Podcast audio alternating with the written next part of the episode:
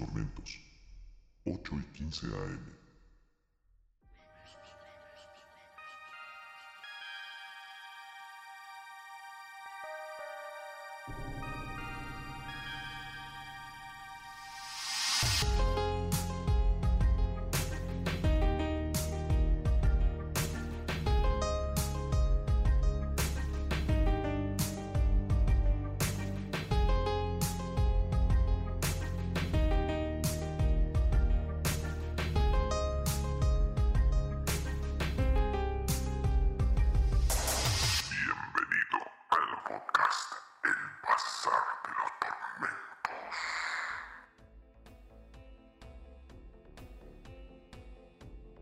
Bienvenidos, bienvenidos de vuelta, atormentados. Espero que anden bien. Acá de vuelta al Bazar de los Tormentos con Van Helsing, que les habla, y mi estimado co-host. Dave Dagon. ¿Cómo están, gente? ¿Van? ¿Cómo ¿Todo bien? Dave? Todo bien, todo ¿Tu bien. semana? Se podría decir que muy Ajetreada. ajetreada, sí, la verdad que sí. Me hinchó bastante las pelotas esta semana, pero ya la superé. Bueno, está bien, sí, sí, sí. Yo terminé la semana cansado, sinceramente. Sí, yo también, agotadísimo. Lo, lo único que quería era agarrar la cama y dormir. Sí, yo igual, porque, bueno, espero hayan escuchado Rendija de Yogot. Es- Espero, esperemos que sí, esperemos que les haya gustado más que Exacto, otra porque cosa. me llevó cuatro horas de edición. Un- dos horas una noche y dos horas la otra. Así que, y con mucho esmero. Solamente edición, después está la otra parte de Sí. corrección. Sí, y preproducción también, que fue grabarlo en limpio y después, etcétera, etcétera. Todo un proceso que cuesta y bueno, espero que les haya gustado. Un proceso arduo. Que Sí. a ver si empiezan a valorarlo, hijos de Ramiro. Ya se viene la cuenta de cafecito. Así que. De- Dentro de poco. Dentro de o poquito. matecocidito, si querés. Sí, por lo menos, lavado, ¿viste? Bien lavado, pero que. Algo. Algo. Primero empecemos con mate cocido. Después, después pasamos al café. Claro. Pero la app se llama así, entonces. Café lavado, ¿viste? Café de media. Exacto, con filtro de media. Olvídate. Pero más que suficiente. Así que bueno, sí, mi semana tranqui, bueno, la tuya también, cansadora, pero bueno, esperemos que se viene un feriado dentro de poco, así que Sí, básicamente ya la próxima semana. Cuando Sí. ellos estén escuchando esto, sí, vamos a estar a dos días del feriado. del que, feriado, exacto. Del, hermoso, hermoso todo. del tan esperado feriado, que para nosotros nos viene bárbaro. Esperamos también que les haya gustado el, el programa con eh, el maligno de la mente. Sí, el Les haya interesado, igual que a nosotros, hacerlo. Sí, muy interesante programa. Si aún no lo escucharon y escucharon primero este, escuchen Los Horrores de la Psiquiatría, porque la verdad que fue un programón. Eh, y bueno, se lo recomendamos. Estamos cada vez madurando más como podcast y nuestro contenido también. Sí, sí, co- como personas no, pero Con personas ya estamos hechos. No pidan más que eso. ya no podemos madurar más. O Pero- sea, lo que no se logró de los 18 a los 25 ya no se consigue. claro, no hay caso. Pero sí nuestro contenido, que creo, por lo menos siendo subjetivo y, y sin agrandarme, que lo estamos mejorando cada vez más. No, sí, sí, sí, sí. sí. Se, se nota cuando hacemos programas como el de hoy, por ejemplo, que ya sabemos más o menos cuánto puede llegar a durar. Sí, cuánto puede llegar a durar y que nos desenvolvemos más. Un poquito más cómodos que antes, que estábamos como Sí, sí, pero por- arrancando, ¿viste? Pero por eso mismo también, o sea, vamos a saber que esto dura, ¿qué? Una hora 40, una hora y media. Sí. Una hora y media, una hora 40. Aprox, sí, sí. Como mucho. Como mucho. Así que, bueno, no lo vamos a aburrir con nuestras charlas internas. Pero nada, eh, como siempre, vamos a hacerlo ahora al comienzo en lugar del final. Les pasamos nuestras redes, que es el Bazar de los Tormentos, así tal cual. Lo, pueden, eh, lo escriben en, en Instagram y salimos, en Facebook estamos, Twitter, en YouTube. Y después nos pueden escuchar en las plataformas que prefieran, en Spotify, en Apple Podcast, en Podimo, Evox. Estamos prácticamente en las más usadas de Latinoamérica estamos, así que Sí. en Amazon Music también. Donde nos busquen está el Bazar de los Tormentos. Sí. Entren, nos escuchan, nos califican.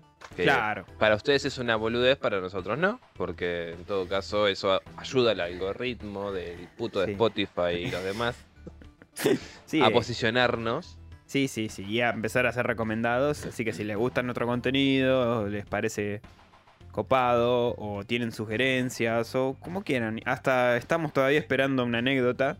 Que mucha gente me, me dice, ah, vos estás haciendo, haciendo ese podcast, sí. Ah, después te voy a mandar una anécdota. Y nunca me la mandan, pero Mirá. bueno. Todavía estamos esperando la anécdota de tu compañera de trabajo que Sí. quedó en que Quedó ahí, Nada. no, nada. Una amiga conocida el otro día me dijo, nada, Nada. Después, eh, eh, Lautaro que pr- prometió su anécdota paranormal. ¿Es verdad? No Nada. llegó nunca todavía por mail. El belga, un beso, nunca mandaste un carajo. Pero ese no manda nada nunca.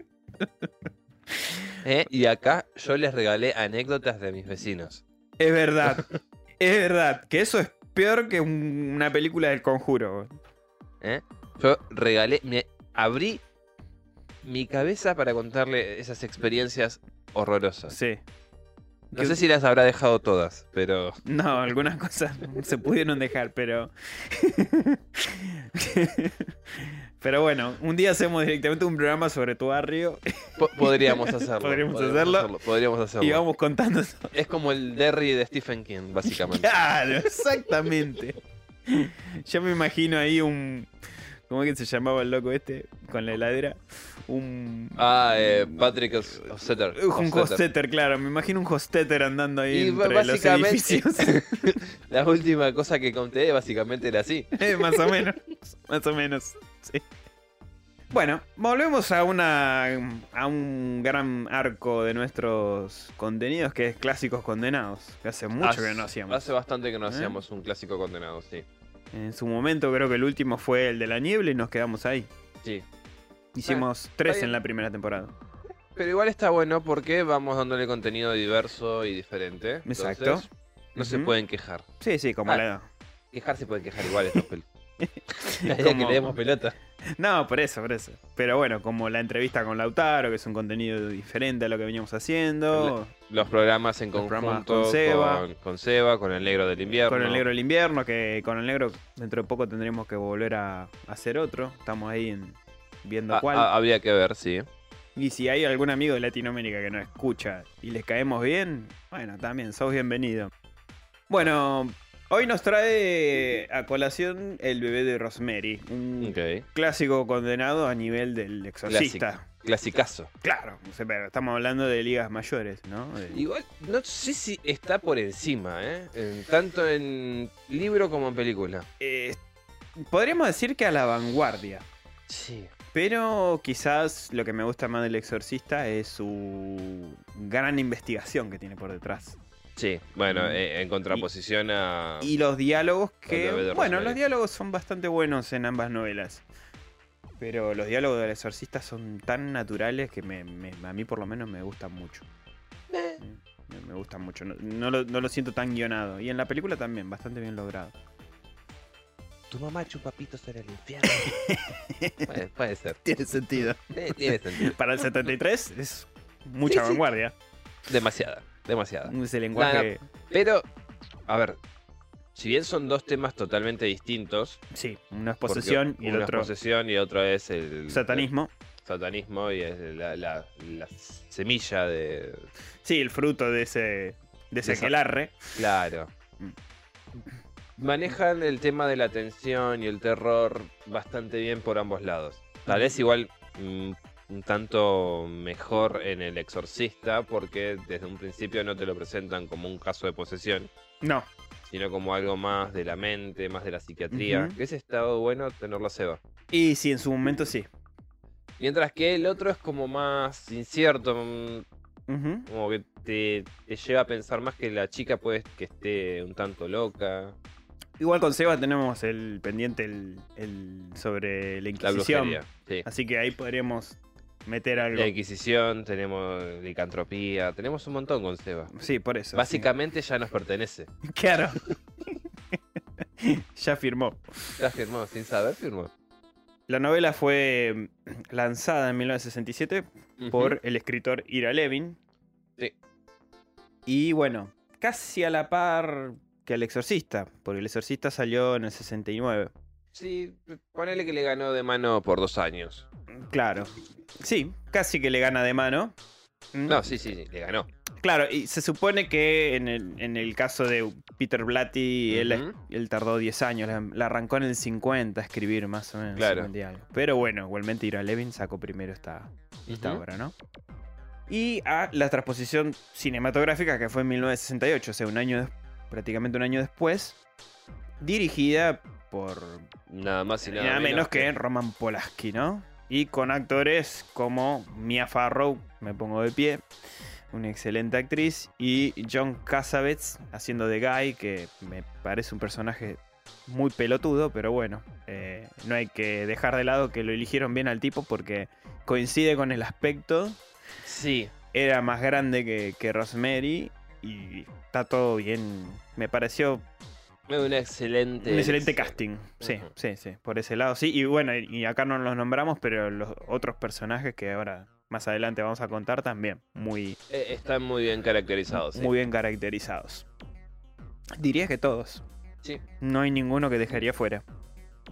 Bueno, este director icónico de, de la época, y bueno, se diría que de los últimos 50 años, uno de los directores más importantes, Roman Polanski, más allá de su polémica vida, eh, por ejemplo, dire- fue director de Repulsión 1967, que es una película que hasta Silent Hill bebió de ella, con una icónica escena de, de un pasillo oscuro en blanco y negro, con un montón de manos saliendo de las paredes.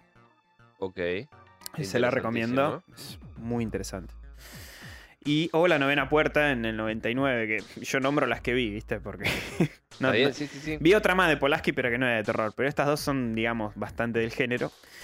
Que actúa Johnny Depp, La Novena Puerta. ¿Pero de qué va la novena puerta? La Novena Puerta es una historia bastante similar en cuanto a lo que es satanismo. Porque es un tipo que se termina obsesionando con un libro que prácticamente sirve de- para invocar a Satanás a la tierra. Ok. Una especie de Necronomicon, ponele, sí, y no es, pero bueno, algo así. Y que Johnny Depp justamente hace de este tipo y se termina metiendo con gente jodida que lo persigue a él. Y bueno, se entromete, digamos, en las investigaciones que está haciendo con este libro. Bueno, mírenla, es una película viejita, pero Pero recomendada. eh, sí, a mucha gente no le gustó. De Polanski no será lo mejor, quizás, pero a mí me gustó. Una película entretenida. No, no podría decirte que es un peliculón, pero son de esas películas que te sentás a, a ver, un, no sé, una noche que no sabes qué carajo ver. Y a mí, por lo menos, son de esas películas que me entretienen. Pero bueno, Ahora pensándolo, yo no sé si leí muchos libros de, de satanismo. O sea, cuentos relacionados al satanismo. Satanismo o relatos relacionados a satanismo. Mm, Se me viene a la mente eh, Peabody, que es algo más, que es de Lovecraft junto con August Derlet. sí. En realidad Lovecraft no lo terminó, sino que lo siguió. La este- mansión de los Peabody. Creo que sí. Es excelente. Como relato es excelente porque habla justamente del satanismo y del tema familiar. Del tema de los familiares. Sí. Con, el, con gatos y esas cosas. Ah, ok. Después, en ese mismo libro, porque se supone que va todo sobre eh, maldiciones y esas cosas, hay otro de un periodista, sí, un, perio- un periodista o contador, una verga de esas, ¿es? Sí. También de Lovecraft. No, de otro chabón.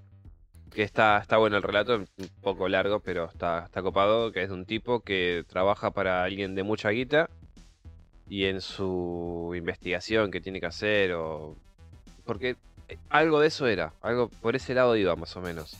El chaval empieza a darse cuenta de que muchas de las personas que desaparecieron misteriosamente habían tenido interacción con este tipo. Y cuando empieza a investigar, el chabón este los usaba para hacer ritos. Mm, Pero ok. era como que se juntaban mucha gente en la casa y lo, lo desmembraban, básicamente. Mierda. Eh, no, es excelente. Después de Algernon Bloodwood, Sí. un- uno que el chabón viaja a su. Va viajando por, por Europa del Este, creo que es por un lado Sí. de esos. Y termina yendo como un convento donde él estudió, el personaje, ¿no? Sí, sí, sí, sí, sí, ya sé qué cuánto decís. Está todo derruido, pero el, ingresa a ese lugar y lo reciben los mismos párrocos Sí, y se termina dando cuenta de que eran todos satanistas. Hermoso también. excelente. Es excelente. Blackwood lo estamos por traer también.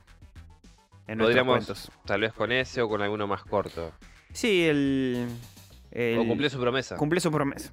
Exacto, muy bien. Cumplió Dave promesa. cumplió su promesa que fue una de nuestras primeras pruebas de ensayo. Nah, sí, desastrosa. Pero, Pero- Se, merece una. sí, sí, y aparte lo podemos hacer entre los dos porque hay un diálogo entre el personaje principal y su compañero de estudio. Sí. Que podríamos interactuar. Después, Sueños de la Casa de la Bruja. También Ponele. podríamos decirse que tiene que ver algo ahí con la brujería, con el. Sí, papá, con el tema satanismo. Después hay otro de esos, que es de también de Lovecraft. Es como un descendiente de este Marston. No me acuerdo cómo carajo se llama, pero el chabón también tiene un cuadro. Cuadro del, del familiar y eh, empieza a hacerse como una suerte de posesión por parte de este familiar. Sí. También está muy bueno. Pues sí, digamos que eh, cuentos así sobre el satanismo jugados fueron Pocos. fueron bastante. Yo me he topado pocos también. Y eh, este que escribió Ira Levin, el bebé de Rosemary, eh, para la época fue, fue algo que- Transgresor. y descolocó totalmente los charts, o sea, los, los bestsellers de la época. Porque hasta el momento, hablando de un Estados Unidos de los 70, porque estos libros pegaban más en Estados Unidos, eh, nunca había pasado que un libro de terror vendiera tanto. O sea, estamos hablando de millones de copias para esa época. Y en el top 3, justamente, eh, entre el 71, 70 y algo, estaban El bebé de Rosemary, El exorcista y otra novela que creo que se llama El otro, pero no me acuerdo el autor. Eh, y esos tres libros que eran de este género lideraban las, las clasíficas de las librerías en ese momento. Entonces fue como el que el terror ahí rompió muchísimo. eh, o sea, irrumpió un poquito como género, mucho más que en momentos anteriores. Porque es un terror más real en todo caso.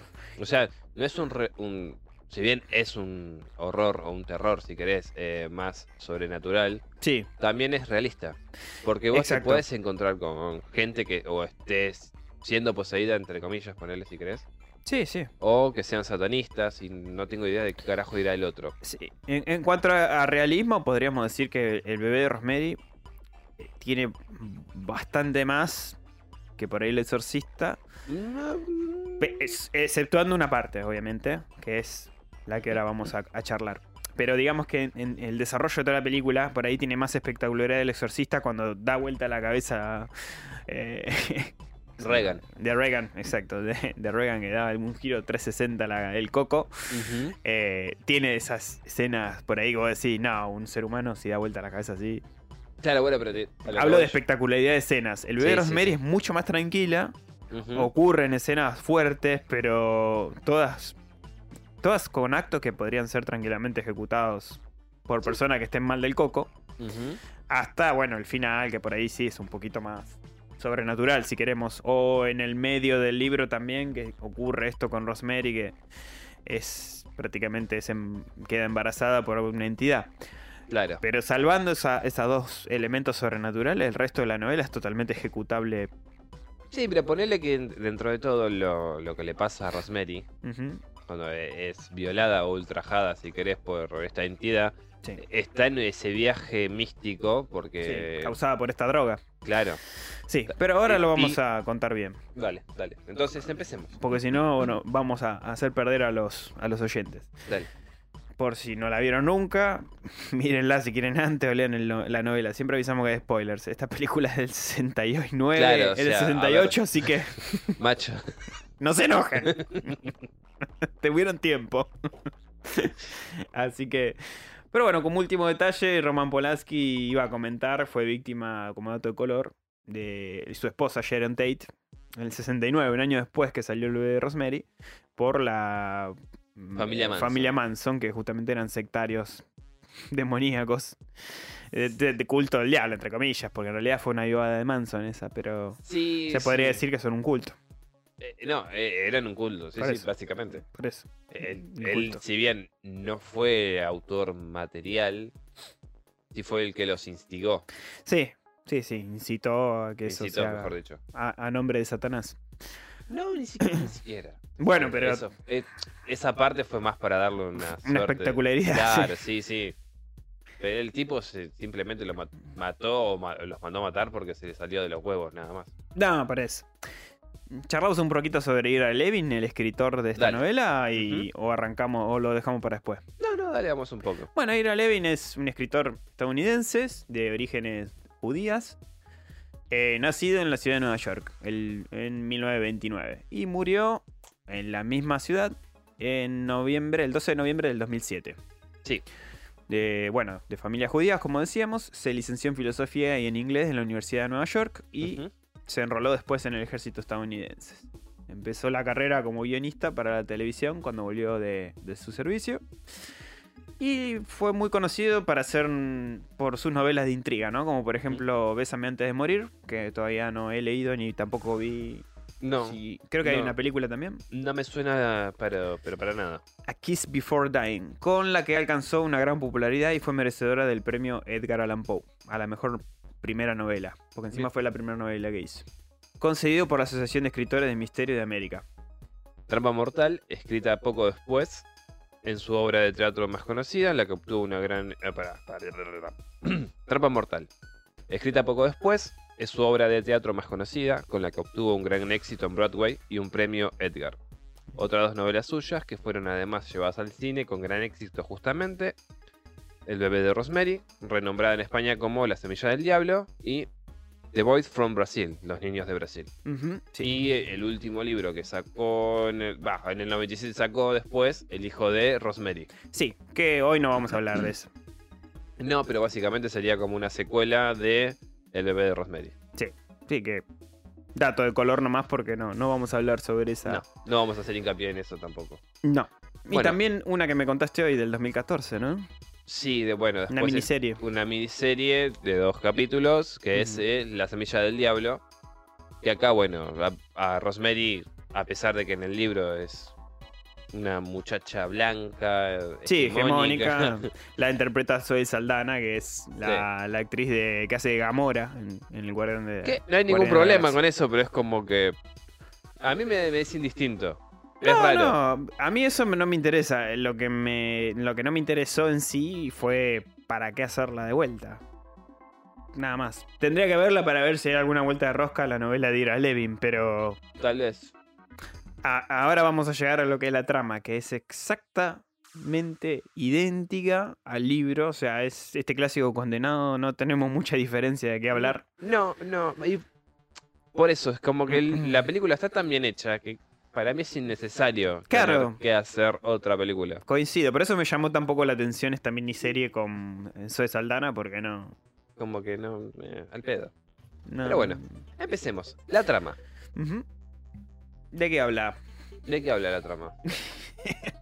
Bueno, Rosemary Woodhouse, que está interpretada por Mia Farrow, como decíamos, y su marido, Guy, Guy.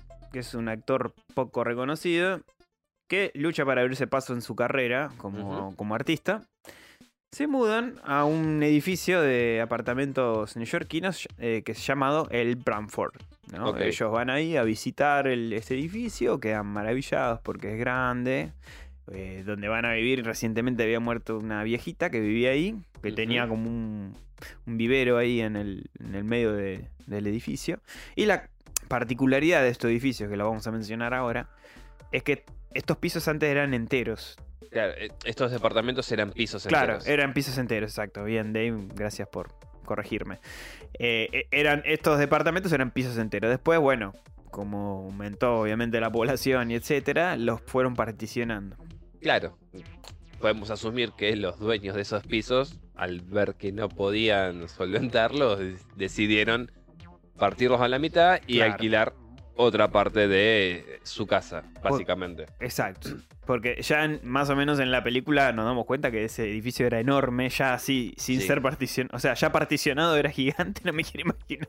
Uniendo No. todo. Es que es- un piso es gigantesco. O sea, era una mansión por piso, más o menos. Es, es gigantesco. Si alguna vez tuviste la oportunidad, o, o si tenés la oportunidad de visitar un piso, Mm. Es enorme. es enorme. Es enorme. Así que bueno, ¿qué pasa? Se mudan y conocemos a Hodge, ¿no? Hodge, que es prácticamente un amigo muy querido de Rosemary. Sí, casi ca- como un padre. Claro, si cum- exacto, cumple el- ese rol. Para ella, porque cuando Rosemary. Rosemary no es de Nueva York. No, Es de o- Omaha. Omaha, creo, ¿no? Creo, sí. O Oklahoma o Omaha. no, no, Omaha. Omaha, sí. Eh, viene de una familia de granjeros, Sí, campesinos. campesinos. Y entonces eh, decide irse a Nueva York. Y bueno, con una amiga, eh, un hermano de ella le da un poco de dinero. eh, en la novela lo, lo cuentan bien a eso. Claro, que, que es lo que viene a ser importante. Rosemary es como la, la más chiquita y la que de la menos familia. onda pegó con los, con los padres. Claro, es- Porque la, la destratan, básicamente. O sea, es Básicamente. como que no. mm, Sí, te tuvimos, sos nuestra hija, pero. fuiste, fuiste un incidente.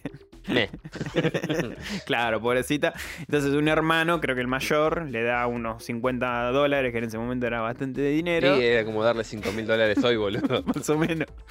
Y toma la aventura de irse a Nueva York y probar suerte ahí. Claro. Con una amiga, va, se hace amiga de otra chica, y este hombre, Hodge, como que la zapadrina, él ya tenía dos hijas mayores, y la zapadrina y las ayudó a que estudiaran, a que se desenvolvieran en Nueva York. Hasta que conoce a Guy y se terminan casando y mudándose en este departamento. Claro. Resta decir, o aclarar, mejor dicho, que ellos antes de ver el Brantford, este apartamento no es de Brantford, ya tenían cerrado un alquiler. Exacto. Pero. que era más chico que el Brantford y, a la- y más barato.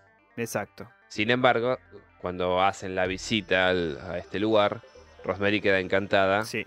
y busca de, de- bah, perdón, busca no, termina convenciendo a Guy para que rescindan, eh, rescindan el otro contrato y eh, hagan Trato este- con este. trato con este, exactamente. Entonces, durante una cena que tienen con Hodge, justamente con este hombre, eh, festejando prácticamente la, la inminente mudanza ahí en este edificio, el Bramford, Hatch les comentaba a ambos que ese lugar tiene fama de haber pasado por hechos bastante oscuros. ¿no? Sí. Eh, estamos hablando de canibalismo de infantes, de dos hermanas que habían cometido canibalismo con niños, Vos sabés que asesinatos. Eh, Eso me hizo acordar un poco a lo que es el, el caso, y me voy a abrir así un paréntesis, ¿no? Pero que, como fue más o menos la misma época, tal vez Ira Levin bebió de ahí, Mm, de mm, eh, un caso mexicano de que se llama La Ogresa de la Roma, Sí. que era una mina, Ah, la era, Roma. era partera, y lo que hacía eh, era abortos, o sea, todos los fetitos los mandaba todo por el inodoro, y cada tanto tenía que ir a algún plomero o algo de eso para destrabarlo. No, qué horror. Y la mina lo que hacía era, eh, en lugar de pagarles, chantajearlos, decirle que el chabón era responsable también. Mm, La, la- cuestión que la terminan atrapando porque todo el edificio donde vivía y donde hacía estas cosas, poco a poco empezó a eh, despedir un olor como pútrido. ¿Entendés? sí. Cuando rastrearon todo, se dieron cuenta que venía de ahí y empezaron a sacar los cuerpitos de los bebés. Por lo que entiendo, tal vez Ira Levins pudo haber tomado ese caso Probablemente. llevado la fantasía con dos hermanas que comían bebés. Igualmente, antes también eh, Sí, bueno, he, leído casos de conventos que justamente realizaban estas prácticas ¿De qué? de abortos y desechar a... Sí, a sí, los- sí, sí. También. También se puede haber, qué sé yo, basado en la en el cuento de Hansel y Gretel, donde las brujas se comía, se quería comer a los pibitos. O sea, Cuestiones que se giran estas historias muy oscuras dentro de este departamento. Y que además también se producen asesinatos, no, eh, suicidios Exacto. regularmente En este... en ese edificio. Exacto, sí. O sea, todos datos... Eh, hermosos. hermosos. Pero bueno, a pesar de esto, tanto Rosemary como Guy le, le, le dan para adelante a este proyecto de vida y Mm. de irse a, muda- a mudarse ahí, de irse a vivir ahí. Van igual. Claro. Cuestión, al poco tiempo de mudarse, de mudarse Rosemary conoce, eh, llevando su ropa ahí a lavar en esa zona medio lúgubre del edificio, hay un lavadero en el fondo, o en el sótano del edificio hay un lavadero, Sí. y conoce a una joven chica llamada Terry Jonofrio, que ella cuando la ve se piensa que era una actriz. Eh, Era muy parecida a otra actriz del momento, que ahora no, no retuve el nombre, pero Empiezan a intercambiarse una chica muy bonita, por lo que describen. Eh, muy hermosa, así, con esta aura de actriz. Y ambas se hacen como amigas, digamos. Se empiezan a hacer amigas. Eh, ah, Sí, porque- las dos están recagadas de ir ahí abajo y dicen. Por eso, eso mismo te iba a decir, o sea, el miedo las termina como llevando a una suerte de amistad Claro. y empiezan a interaccionar Claro, como juntarse mutuamente para. Para, para paliar el miedo. Claro, para ir a lavar la ropa juntas. Entonces, Terry le cuenta que ella eh, es una exadicta Sí. que prácticamente. Que bastante crudo igual, ¿eh? Sí. Tanto en el libro como en la película que hayan metido Sí. ese tema. Sí. Y estábamos hablando de- del 67. Por eso te digo, sí, sí, sí. Bastante. Bueno, en realidad la, la, la historia está ambientada en el 65. Claro, no importa, pero te digo, llevar eso a la pantalla y Mm. mostrarlo así tan abiertamente, Sí. o, o en, un, libro, si querés, Sí, sí, sí, para esa época era bastante. era muy transgresor, sí. Sí. O, no, o por lo menos nunca antes visto con regularidad, porque hablar de adicciones y eso no, No, no era algo común. no, no. Pero bueno, una exadicta que prácticamente no tenía familia, solamente un hermano del cual no sabía su paradero, solo que estaba en el ejército. Y que, al parecer eh, tenían como una relación media rara, Sí. porque no quería hablar mucho de él. No, pero bueno, supuestamente un ahí en el servicio militar, Sí, en la marina. en la marina. Y bueno, vivía en la calle esta chica y fue rescatada por una pareja de De ancianos. Sí. De ahí del edificio, porque prácticamente un detalle que no dijimos es que el- casi todo el edificio está lleno de ancianos. Sí, Los Castevets, o Castevets, Castebet. Sí. los Castevets. Que serían Roman y Mini Castebet. Exacto. Septuagenarios, estos dos viejitos, o sea, Sexo. 70, 70 y algo de años. Sí, Justamente vecinos de los Woodhouse. claro. O sea, básicamente están separados de los Woodhouse, de- tanto de Rosemary como de Guy, por una pared de tergopor. Sí, básicamente. Algo que no mencionamos es que cuando ellos recién se mudan ven un mueble sobre un de estos eh, armarios empotrados que suelen tener estos edificios grandes. Eh, está delante de este armario empotrado, pusieron como un mueble pesado adelante, Claro. como un armario.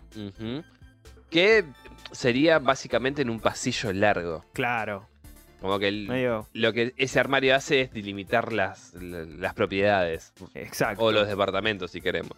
Exacto. Y en, En este lugar de existir una puerta, está el, el armario. El armario empotrado es, exacto. Exactamente. Así que bueno, después le llamó la atención eso y lo corrieron, porque había como marcas en el piso de que lo corrieron y hacían chistes sobre que una viejita de 80 años corriera eso. Era raro. Era por lo- raro. por lo menos raro. Sí. Pero bueno. eh, acá en el libro, por lo menos, notamos una diferencia que es la transacción que tienen con el hijo Sí. de la antigua in- De antigua inquilina. inquilina también, donde compran los, los muebles, básicamente. Porque Sí. la casa estaba amueblada, entonces el tipo le dice, bueno, tal, tal, esto sí, esto no. Claro. Que eso en el. En la película En la no. película no se hace mención. el de- básicamente le entregan el departamento vacío. Exacto. Sí, un detalle menor, totalmente Menor, menor. sí, sí, totalmente, Pero bueno, Porque no suma nada. como esto es un clásico condenado y acá examinamos estos detalles, lo mencionamos. Seguimos entonces. Mientras Rosemary y Guy vienen planeando su futuro, como agrandar la familia y toda la boludez, este último boludo pasa por momentos de complejidad en su carrera. sí, Guy anda Sí. ahí trastrabillando como actor. Al- muy bueno no sería. Para mí que no. Muy bueno no sería. Ah, eh, un detalle. Eh, Mm. Guy es bastante mayor a Rosemary. Tiene como Sí. 10 años más mínimo. Basi- Sí, si Rosemary tiene 23, este hijo de puta tiene 20 23, pues, más o menos. O 40, me parece. O, o 40 también. En la película parece que tiene 40 y 43. pico, sí. 45 te diría. Bueno, entonces, viene tan mal porque tiene un, un- digamos, una suerte de antagonista este guy en el mundo del teatro, que es un chaboncito que se llama Baumgart, Ujú. que eh, al estar compitiendo por un papel bastante importante, el tipo este Baumgart le termina ganando. Exacto. Ganando es una forma de decidir porque en realidad el, el que decide es el director y toda la boludez. Sí, sí, la producción. Para Baumgart era el papel para Guy y para Guy era para Baumgart. O sea, no estaban tan alejados ambos de las técnicas, en cómo actuar y todo. Están en un buen nivel ambos, Sí, se supone que se llevaban bien. se supone. Bueno, una noche volviendo de salir, la pareja ve que delante del Brantford la calle se encuentra rodeada de civiles y policías. ¿No? De todo ese amontonamiento de gente. de gente. Claro, se acercan y cuando se acercan ve que es justamente Terry, la amiga de. Y la de recién Rosemary, amiga de Rosemary. que está hecha puré sí. En, en- en el piso, básicamente. Sí. Bueno, ahí la, la empieza, la policía les pregunta si la conocen, la, Rosemary le dice que sí, sabe que se llama eh, Terry, pero no recuerda bien el apellido. Sabe que es italiano, Claro. pero no, no logra retuvo. conectar, claro. Y de, por un momento vemos que se vienen eh, acercando dos ancianos, y ahí es donde hacen su intromisión, justamente, Los Roman, claro, Roman y Mini Castevet. Estos dos viejos pesados. Básicamente. Bueno, Rosemary le da su condolencia a estos ancianos rompepelotas. Y de a poco empiezan a invadir abruptamente la vida de, de Los los Woodhouse. Sí. O sea, de a poquito estos dos viejos son reentrometidos los dos, unos rompepelota.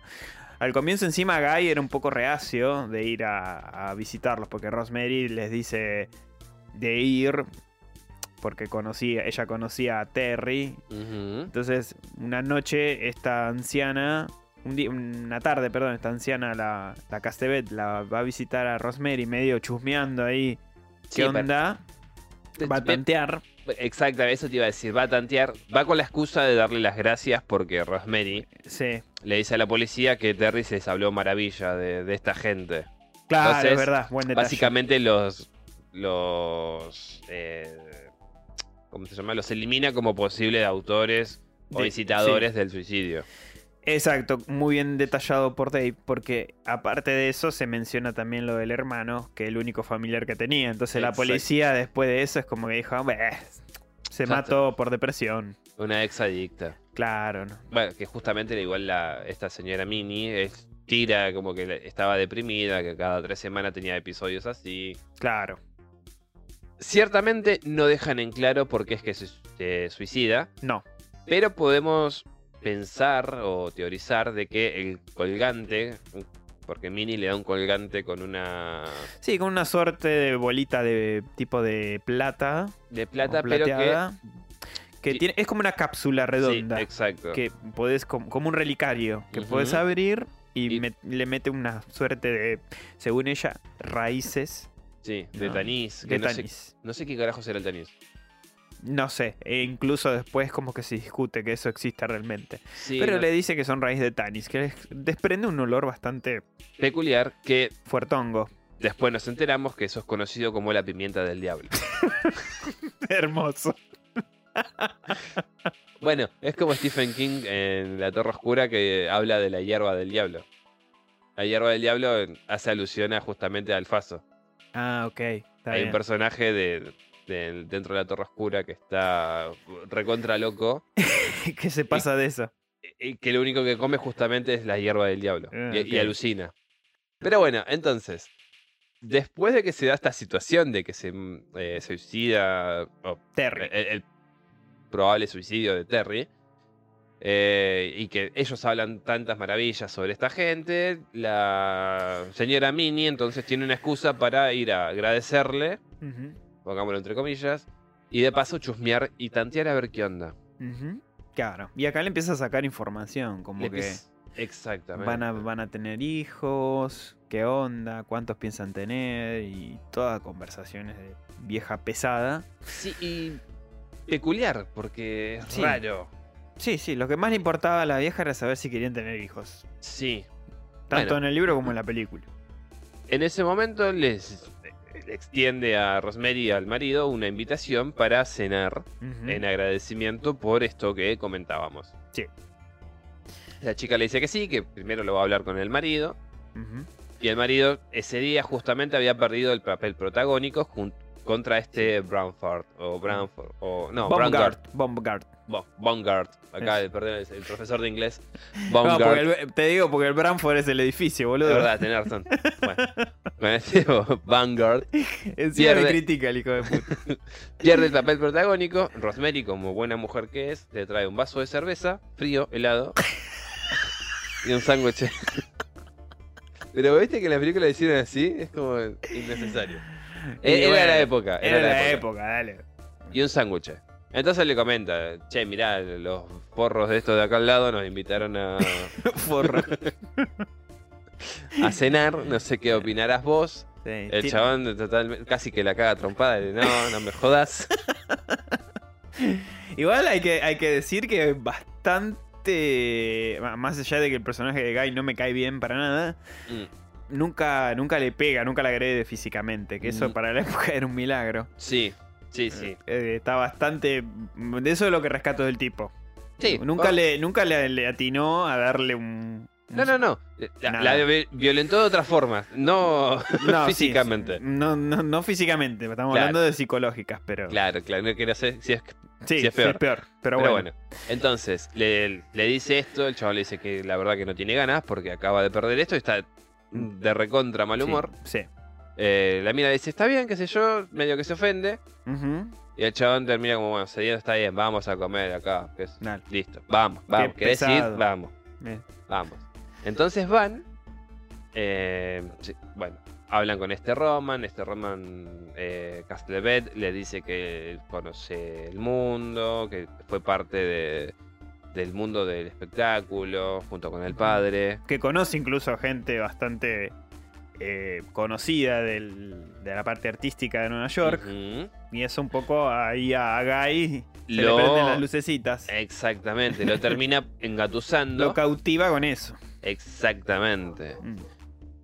Lo, lo termina eh, engatusando y, empieza, y entraba en una amistad, una amistad bastante rara. Sí. Y, y es más, justo en ese mismo día que fueron a cenar, Rosemary con la señora Minnie se van a lavar los platos. Una eh, escena también bastante machirula.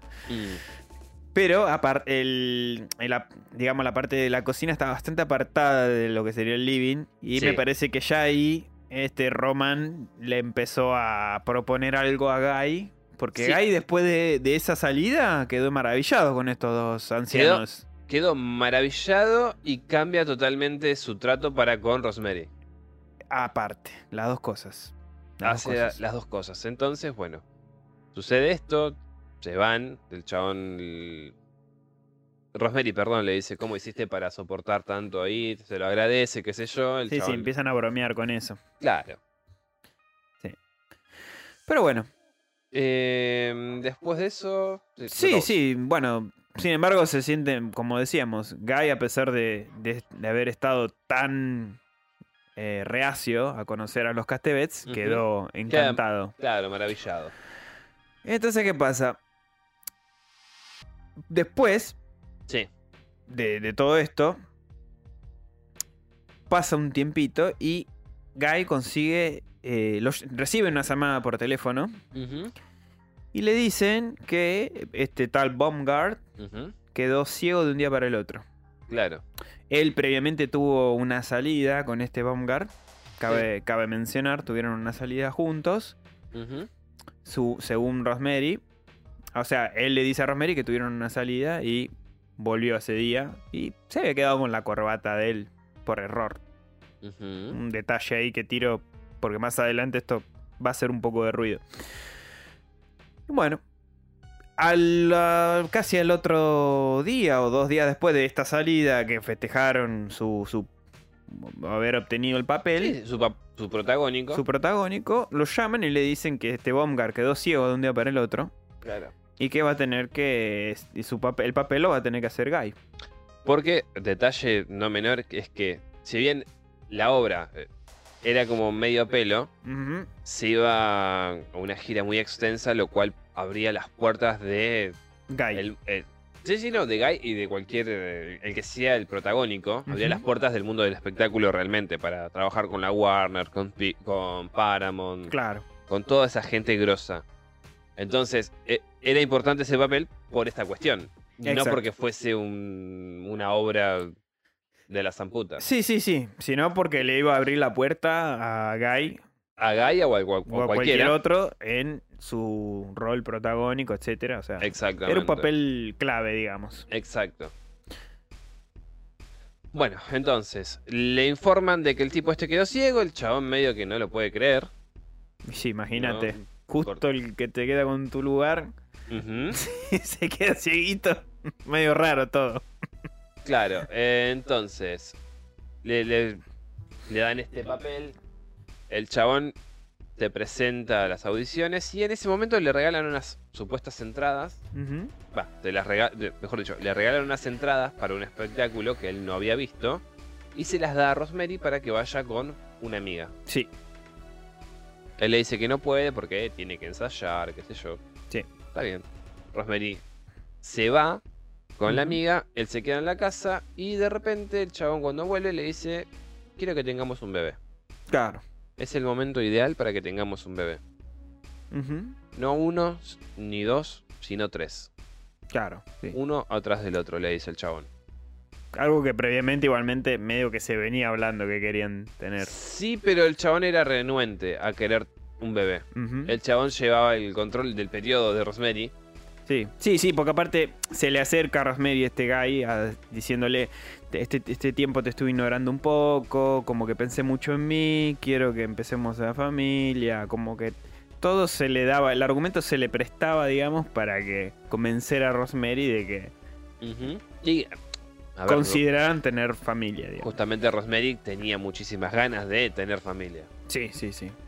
Entonces, bueno, hacen una cena, una Romántica. romántica para dos.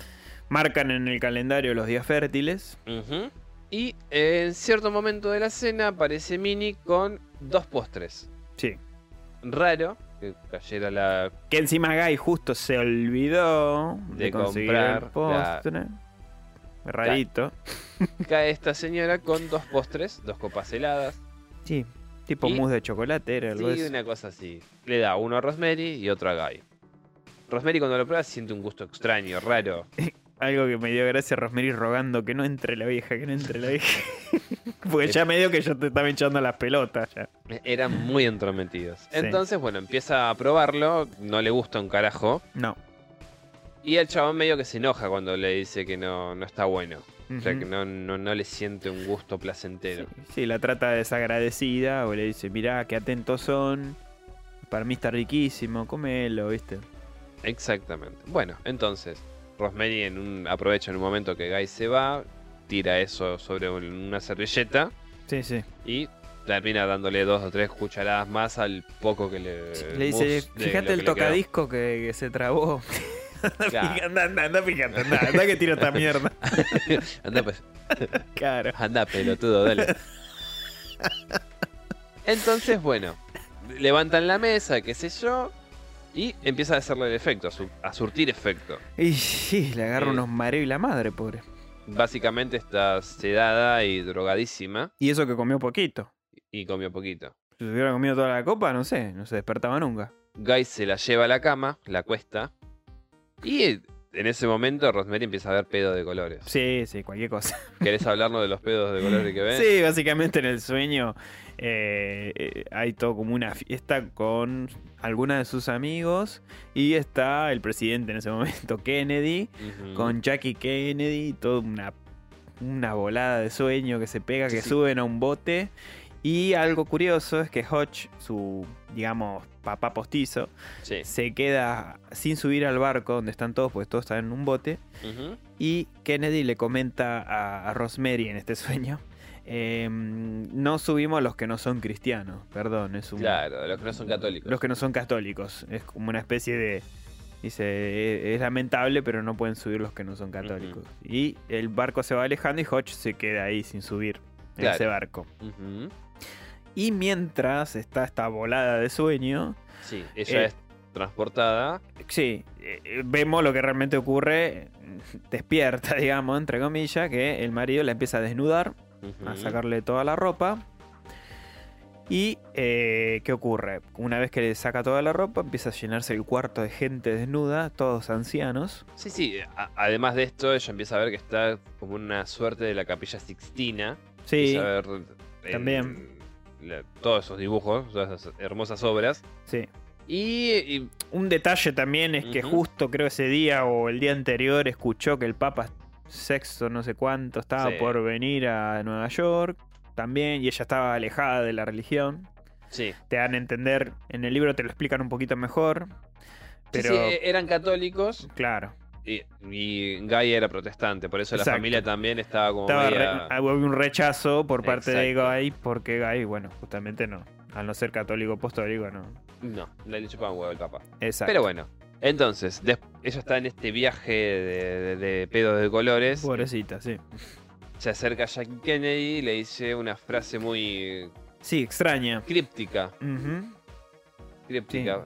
Porque le dice que vamos a atarte los pies Por, para, si, por si te caes. por si una- te agarran convulsiones. Sí, les- una cosa así. Entonces, pasa esto. eh, Rosemary abre los ojos, o así en. No, no los abre, sino que ve así entre sueños a un montón de ancianos en pelotas. Claro. Entre ellos, justamente, también se encontraba su marido, Guy. Y una bestia amorfa, un macho cabrío, que la empieza a poseer, la empieza a La, violar. la rajuña toda. Sí, empieza a tener un sexo bestial con, él, con ella. Y podemos ya decir que la deja embarazada. Sí, básicamente sí.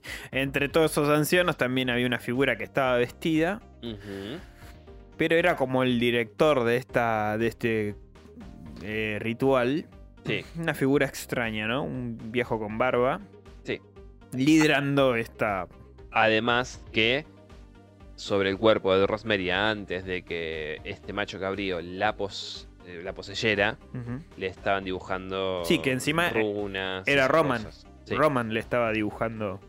Román Castevet, el vecino. Y conjurando justamente eh, al demonio. A Un, de- un detalle que me gustó es que Mini dijera canten, porque ella está sedada y no los puedes escuchar. Exacto. Que convengamos, ya Rosemary notaba que del otro lado de la pared, en el transcurso de su ya vivencia en este departamento, Mm, los meses que estuvo ahí, siempre escuchaba los sábados o así cantos y un sonido de una flauta particular. Y bueno, que había este cierto quilombete, ¿no? Eh, Cada Sí. tanto cánticos y cosas así. Sí. Pero bueno, vos sabés que quedó eso todo en la nada. me hizo acordar Sí. una vez con, con mi hermano, ah, en mi casa allá en, en Soldati, a mi Mm. vieja le habían regalado un sillón. Sí. Un sillón grande, ¿viste? Así como el que tenés vos acá. Eh, y en verano nos acostábamos ahí a dormir porque hacía mucho calor, ¿viste? Y un día me- me- nos acostamos a dormir los dos y de repente empezamos a escuchar un ruido parecido. O sea, más él que me despierta el cagón, mi Pero- hermano. ¿Pero como a flauta o...? No, no, gente cantando por el Uh. pasillo. Mm. O sea, sobre el pasillo. Y el cagón este me despierta. O sea, yo estaba dormido, yo no escuchaba nada. Pero me despierta y me dice, Sí. escuchá, escuchá.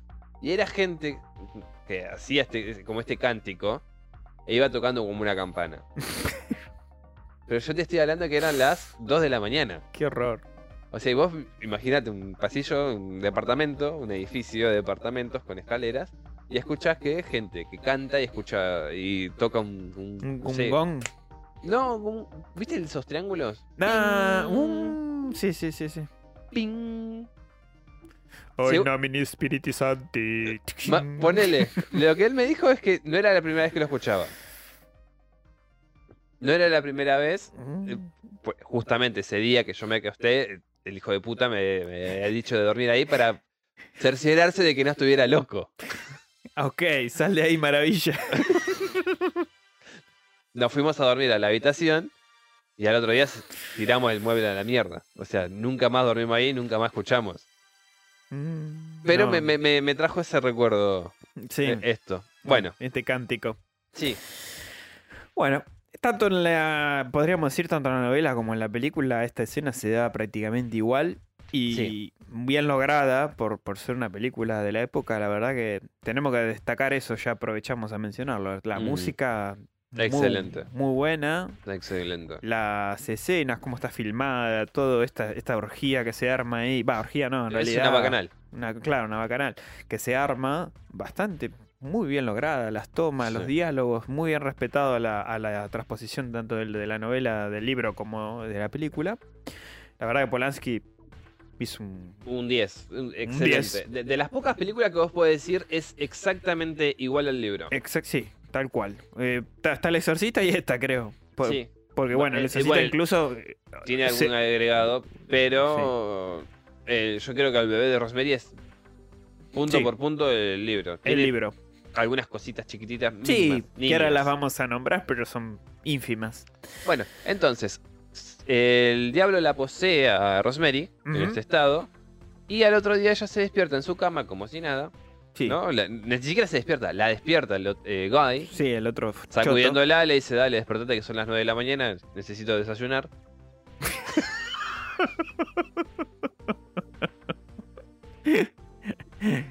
Cocinate vos, forra.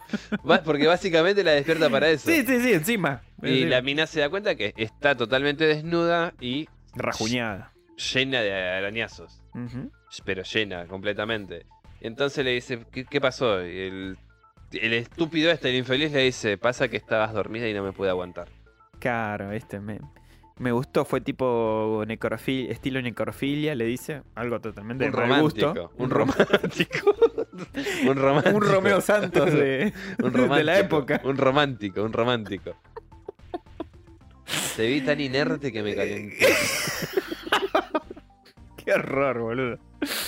Bueno, un Bueno, desagradable este Un, tipo. un desagradable, exactamente, sí. La verdad que sí. Empieza a decirle, bueno, que como la vi así, se, se- se excitó tanto que Claro, no él pudo estaba aguantarse. pasado de copas, según él. Claro.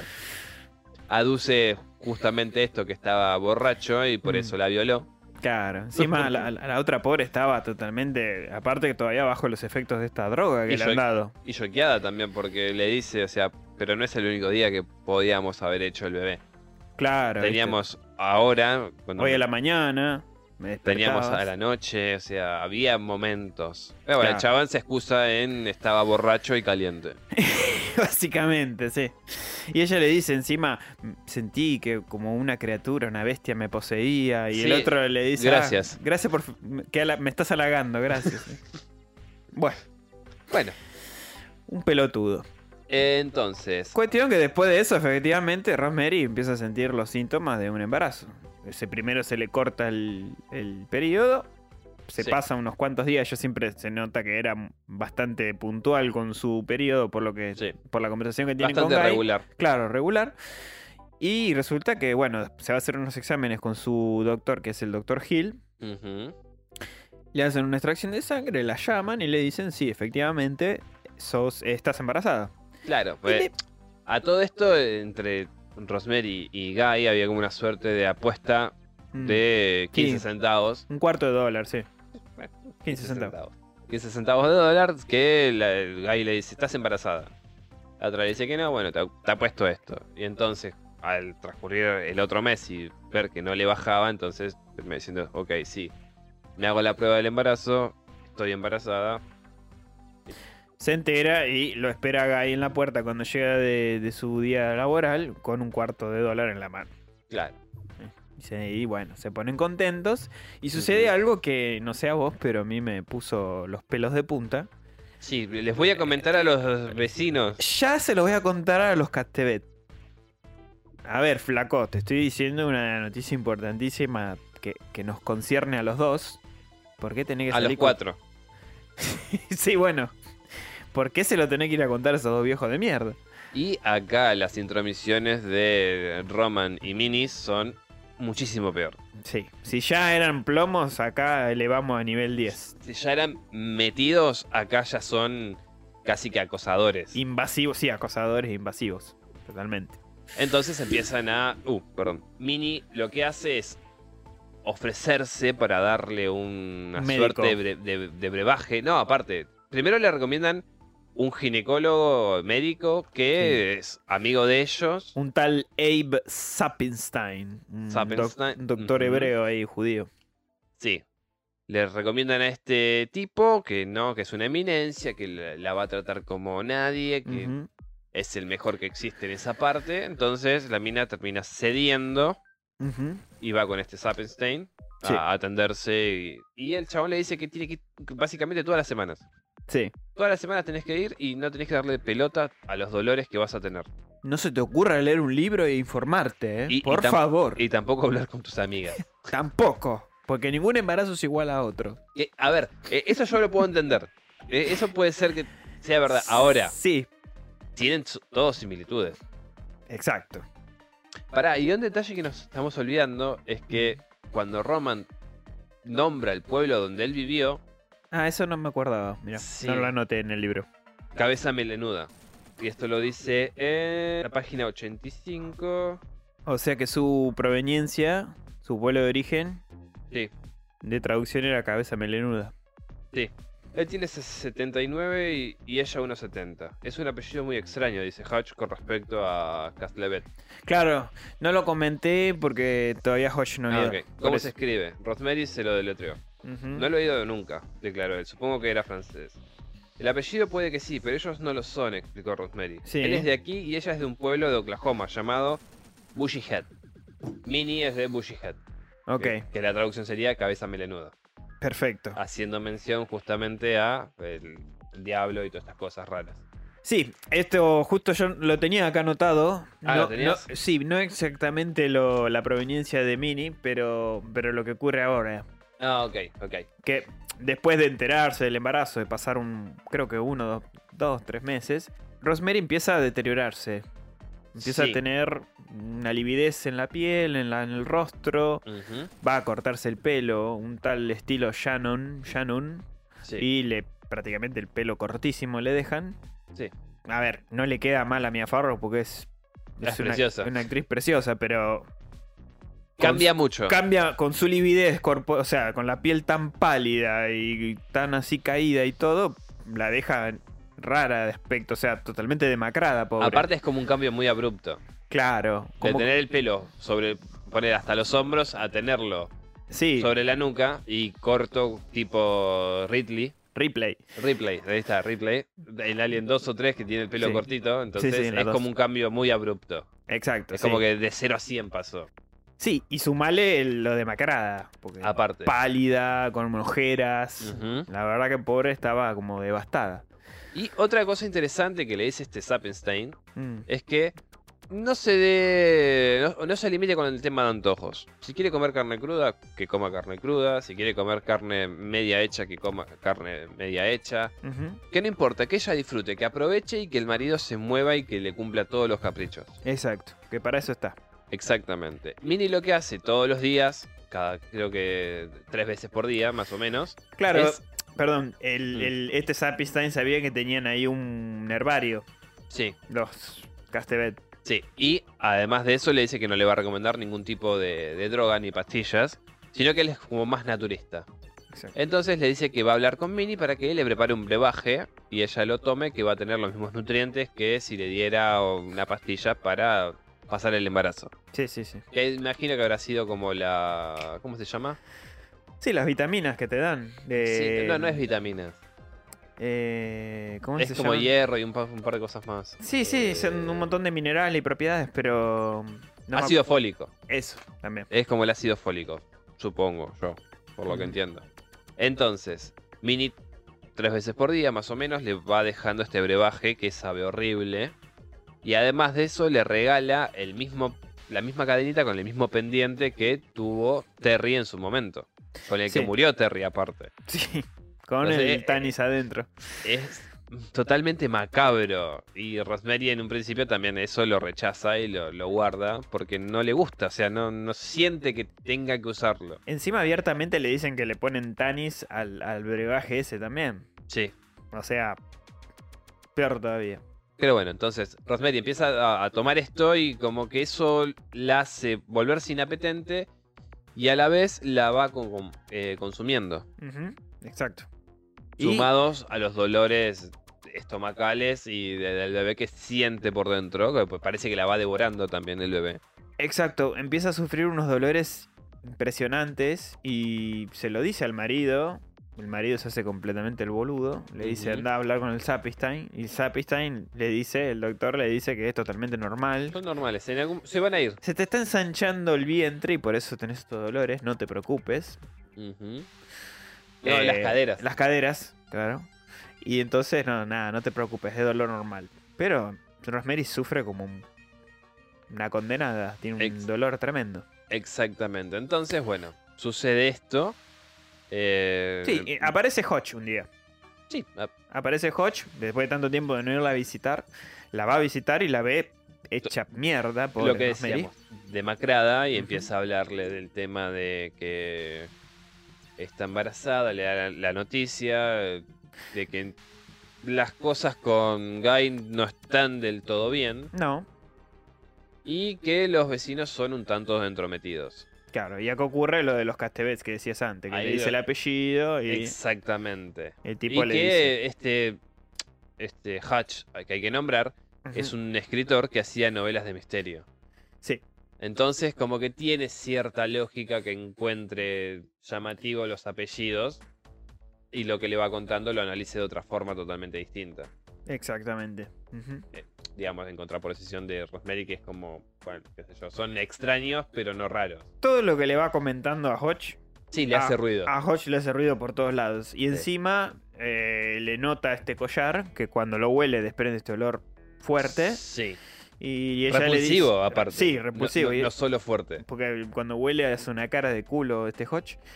Y Rosemary le dice, no, es una planta que me dieron los vecinos, los, los Castevet, que tiene tanis adentro, una raíz llamada tanis. Y, y ahí Hodge dice, tanis, ¿qué, qué mierda es ¿Qué es eso? eso? Nunca la escuché mi vida nombrar. escuché. ¿Qué? Añís, le dice, un- algún tipo de, de otra, una planta, algo de Florencia, le dice una cosa así. No, no, le dice tanis, a secas. Y ahí el viejo como que más todavía se queda pensando. Claro, Para colmo, de la nada llega este Roman Castevet, se mete, lo, conoce a, a Hodge. Sí. Encima Rosemary, cuando lo mira, justo le observa un detalle en la oreja y le ve que tiene perforación, los- las orejas perforadas, algo que le llamó la atención. porque imagínense en esa época, una persona de 70 años con agujeros de las o- en las orejas, hombre, no es lo mismo que hoy, que bueno, eh, el tema de usar aritos con la edad que sea, no seas varón o mujer, no, ya no importa, no, no es algo pero a Rosemary le hace mucho ruido que tenga estas perforaciones en, en- en la oreja. Entablan una conversación con Hodge, se lo, Rosemary los presenta, Sí. y ahí es como hay una cierta tensión entre los dos, ¿no? Entre Hodge y, y Roman. Bueno, cuestiones que se saludan, se, está, se están yendo. Primero se va Roman, le dice que tiene que ir a hablarlo con la mujer. En ese interín, Hodge le dice que iba a investigar lo de esa planta, que, le, que la iba a llamar muy pronto a, Me- a Rosemary. Aparece el marido de el Guy, Sí. que como nunca volvió todo maquillado, volvió como cagando de- de- de- de- Desesperado para llegar a casa. ah, para llegar y enterarse qué está pasando. Claro, porque Hodge estaba ahí. Alguien le avisó que estaba ahí Hodge. Misteriosamente. Misteriosamente, sí. Y se encarga de ir a buscarle el abrigo. Y pasa algo ahí cuando le, le da el abrigo a Hodge que no encuentra los guantes. Uno de los guantes. Uno de sí. los guantes. Le dice, uh, bueno, me lo habré olvidado en el centro, ahí, no sé, en algún local. Ahora voy a preguntar. Bueno, quedó la cosa ahí. Hodge se va. Y Rosemary se pone a hablar con, con Guy y le dice que él se pone triste. Rosemary porque dice, Hodge me vio, me dice que estoy demacrada, que estoy en pésimas condiciones. Y el otro le dice siempre el buena onda de, de Hodge tirando esta... sí, siempre diciéndote cosas lindas, ¿eh? él no te entiende. Claro, viste, tirando, tirando mierda para Hodge. Cuestión es que prácticamente al uno o dos días, Rosemary, No, pobrecita. no, es al otro día. Ah, cierto, el otro día. Porque lo que hace Hutch es ir a hacerse con un libro que se llama Todos ellos brujos, Sí, donde se da, donde, perdón, donde encuentra información sobre Marcato, sí, que era uno de los brujos que murió en la entrada del edificio Brantford. del Branford, sí. Ese es un detalle no menor. No, Entonces, la llama por teléfono a la noche y le dice de encontrarse al otro día a las 11 para charlar. No exacto. es algo muy importante, pero quiere hablarlo personalmente. Exacto. A todo esto, Guy estaba ahí, escuchó. Fastidiado. Y dice, ahora vengo, voy hasta la casa de los vecinos. Exactamente. Y encima le dice a dónde te vas a encontrar y cuándo, le pregunta a Guy. O Exactamente. sea, toda la info. Ya Sí. sabe la hora, sabe todo. Cuestión es que al otro día Rosemary va al encuentro con Se Hutch, presenta a este lugar. Claro. Eh, era ya casi época navideña. Tan, tanto en el libro como en la película te muestran que están estas famosas, como estas caravanas de Navidad, así. Y lo espera, lo espera. Hodge es raro que llegue tarde para ella porque se nota que era una, una persona puntual. Sí. Le llama la atención, se queda en el centro y encima, tras todo, se topa con esta vieja Mini y le dice, uy querida, estás muy mal porque Rosemary ya estaba, ya se sentía mal y encima al ir y no estar Hodge se empezó como a, Claro. a sentir abatida. Se, se preocupó también por Hodge. se preocupó. Él nunca faltaba. No. Se la lleva a la casa, otra vez a la rastra, le da este brebaje de mierda que ya Rosemary empieza a tirar. También. No, no, no, no lo toma. no lo toma. Y eh, al otro día eh, la llama un- una señora que le, le dice que es amiga, muy amiga de Hodge. Hodge. Y le dice que Hodge sufrió una especie de, de ACV o algo de eso. Sí, que- una embolia. que- una embolia que está en coma. Que estuvo en coma, que fue justo a la mañana antes de encontrarse con ella, que por eso no fue. Bueno, y queda ahí, internado, ¿no? En este coma. Eh, Rosemary queda muy triste. Y se le ocurre hacer una fiesta. Una fiesta como Sí, para sí. celebrar. Ya habían pasado tres meses de gestación. Quiere decírselo a sus amigas, a sus amistades. Se repudre ya de estar todo el Encerrada. tiempo encerrada y tomando ese brebaje que le da a la vieja esta. Claro. Y habla con Guy y le dice, voy a hacer una fiesta. claro. El otro, Guy, no quiere y Reacio. le dice, voy a hacer una fiesta. Y no quiero que vengan los vecinos. Claro, no quiero que vengan estos viejos de mierda. Quiero estar con mis amigos. Exacto. Entonces empieza a planificar esta fiesta, el, el Mini se entera y le dice, ¿pero no querés que te ayudemos? No, no, no, porque va a haber gente que se encarga de eso. Es algo como muy íntimo, queremos solamente estar con nuestros amigos que hace mucho tiempo que no vemos. Exacto. Bueno, se hace la fiesta, Guy sigue reacio a que se, se haga esto, porque no, no le interesa, quiere que solamente Rosemary esté para él y para los vecinos Exacto. lo cual ya es vas- van- vamos dando cuenta nos vamos dando cuenta que hay otros intereses Hay un cierto entramado entre Guy y los Castevets que. sí, Un interés por medio que. bastante oscuro Sí. entonces bueno se hace la fiesta creo que ha- hacen un pulque o algo de eso es una comida chilena Exacto, sí. la, la wea fome esa. Ent- contratan un barman porque tampoco quieren ellos Sí, que, que, ponerse a preparar trago ni que nada eso, Rosemary sí. tampoco se esfuerce tanto, ¿viste? Pobrecita. Exacto.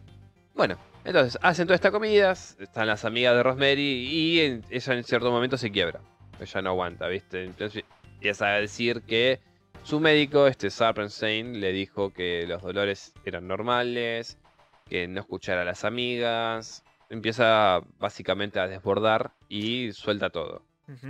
Están las amigas de Rosemary en la cocina donde se encierran y Guy, totalmente sacado, quiere entrar y, y- y- y rescatarla básicamente de, Sí. de las artías de las amigas. Sí, exactamente. Entonces, bueno, ahí tienen una discusión, porque Guy empieza a decir por qué le haces caso a, a- A estas chicas, a estas mujeres que estas saben. perras, dice. ¿Qué saben ellas de embarazos? Claro, viste, se pone loco porque le- le- se da cuenta que a Rosemary le empieza a entrar aún más la duda. Si ya estaba reacia a todo, porque se da cuenta que no usa el collar, que, que tiró el brebaje a la mierda y todo eso. Claro, se ofende y dice, ¿cómo vas a, a cuestionar lo que dice Este- y el, y el cuidado que te dan los Castevet? Que, Claro, es entrañable. mm, Ancianos que a vos te aman, sos casi la hija. Claro, viste. Buah. Y Rosemary, pobre, igualmente se sigue cuestionando esta. Sí. esta Cuestión que la, la mina le dice, o sea, desde que empezó el embarazo me duele la panza. O sea, el dolor no se va, no remite. Claro. Y en esta discusión es que mágicamente el dolor desaparece.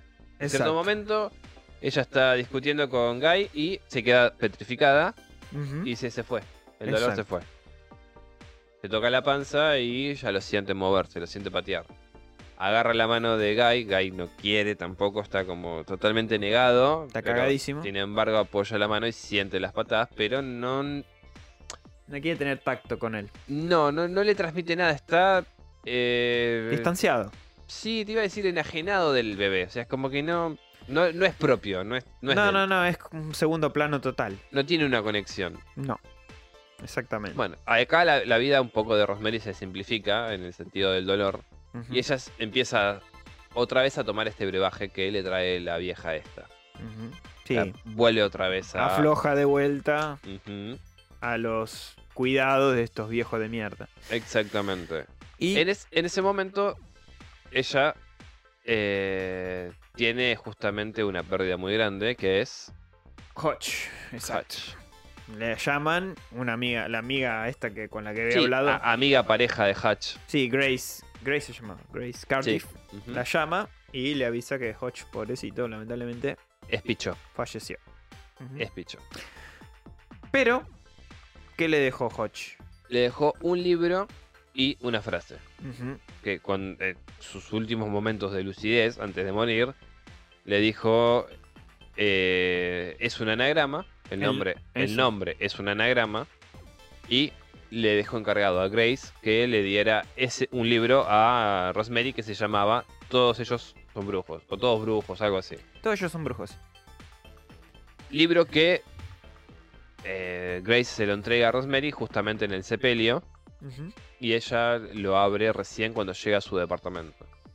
Cuando lo empieza a leer, empieza se, se da cuenta que es un libro justamente de brujería, donde se eh, narra el tema de los embrujos, de las cosas que se necesitan para hacer esto, y ahí se da cuenta que un brujo para hacer un hechizo necesita una prenda personal de alguien. Y ahí ataca a vos. Claro. Y aparte aparece el nombre de justamente de Mercato. Steven Merca- de Mercato, padre. Padre, exacto. Que este eh, fue el que falleció en las puertas del, Del Branford. De este edificio. Ajusticiado por muchas personas. Exacto. Pero no logra encontrar la pista de cuál es el anagrama. Porque ella primero pone el nombre del el título del libro y no logra encontrar una No, frase no le- coherente. no la encuentra. Es como que eh, en la película por lo menos hace una- un juego de palabras con el, con el invierno viene. Claro. Es Sí, o que- algo de El infierno me tiene también. Claro, sí. O cosas así. cierto sentido tiene. Sí.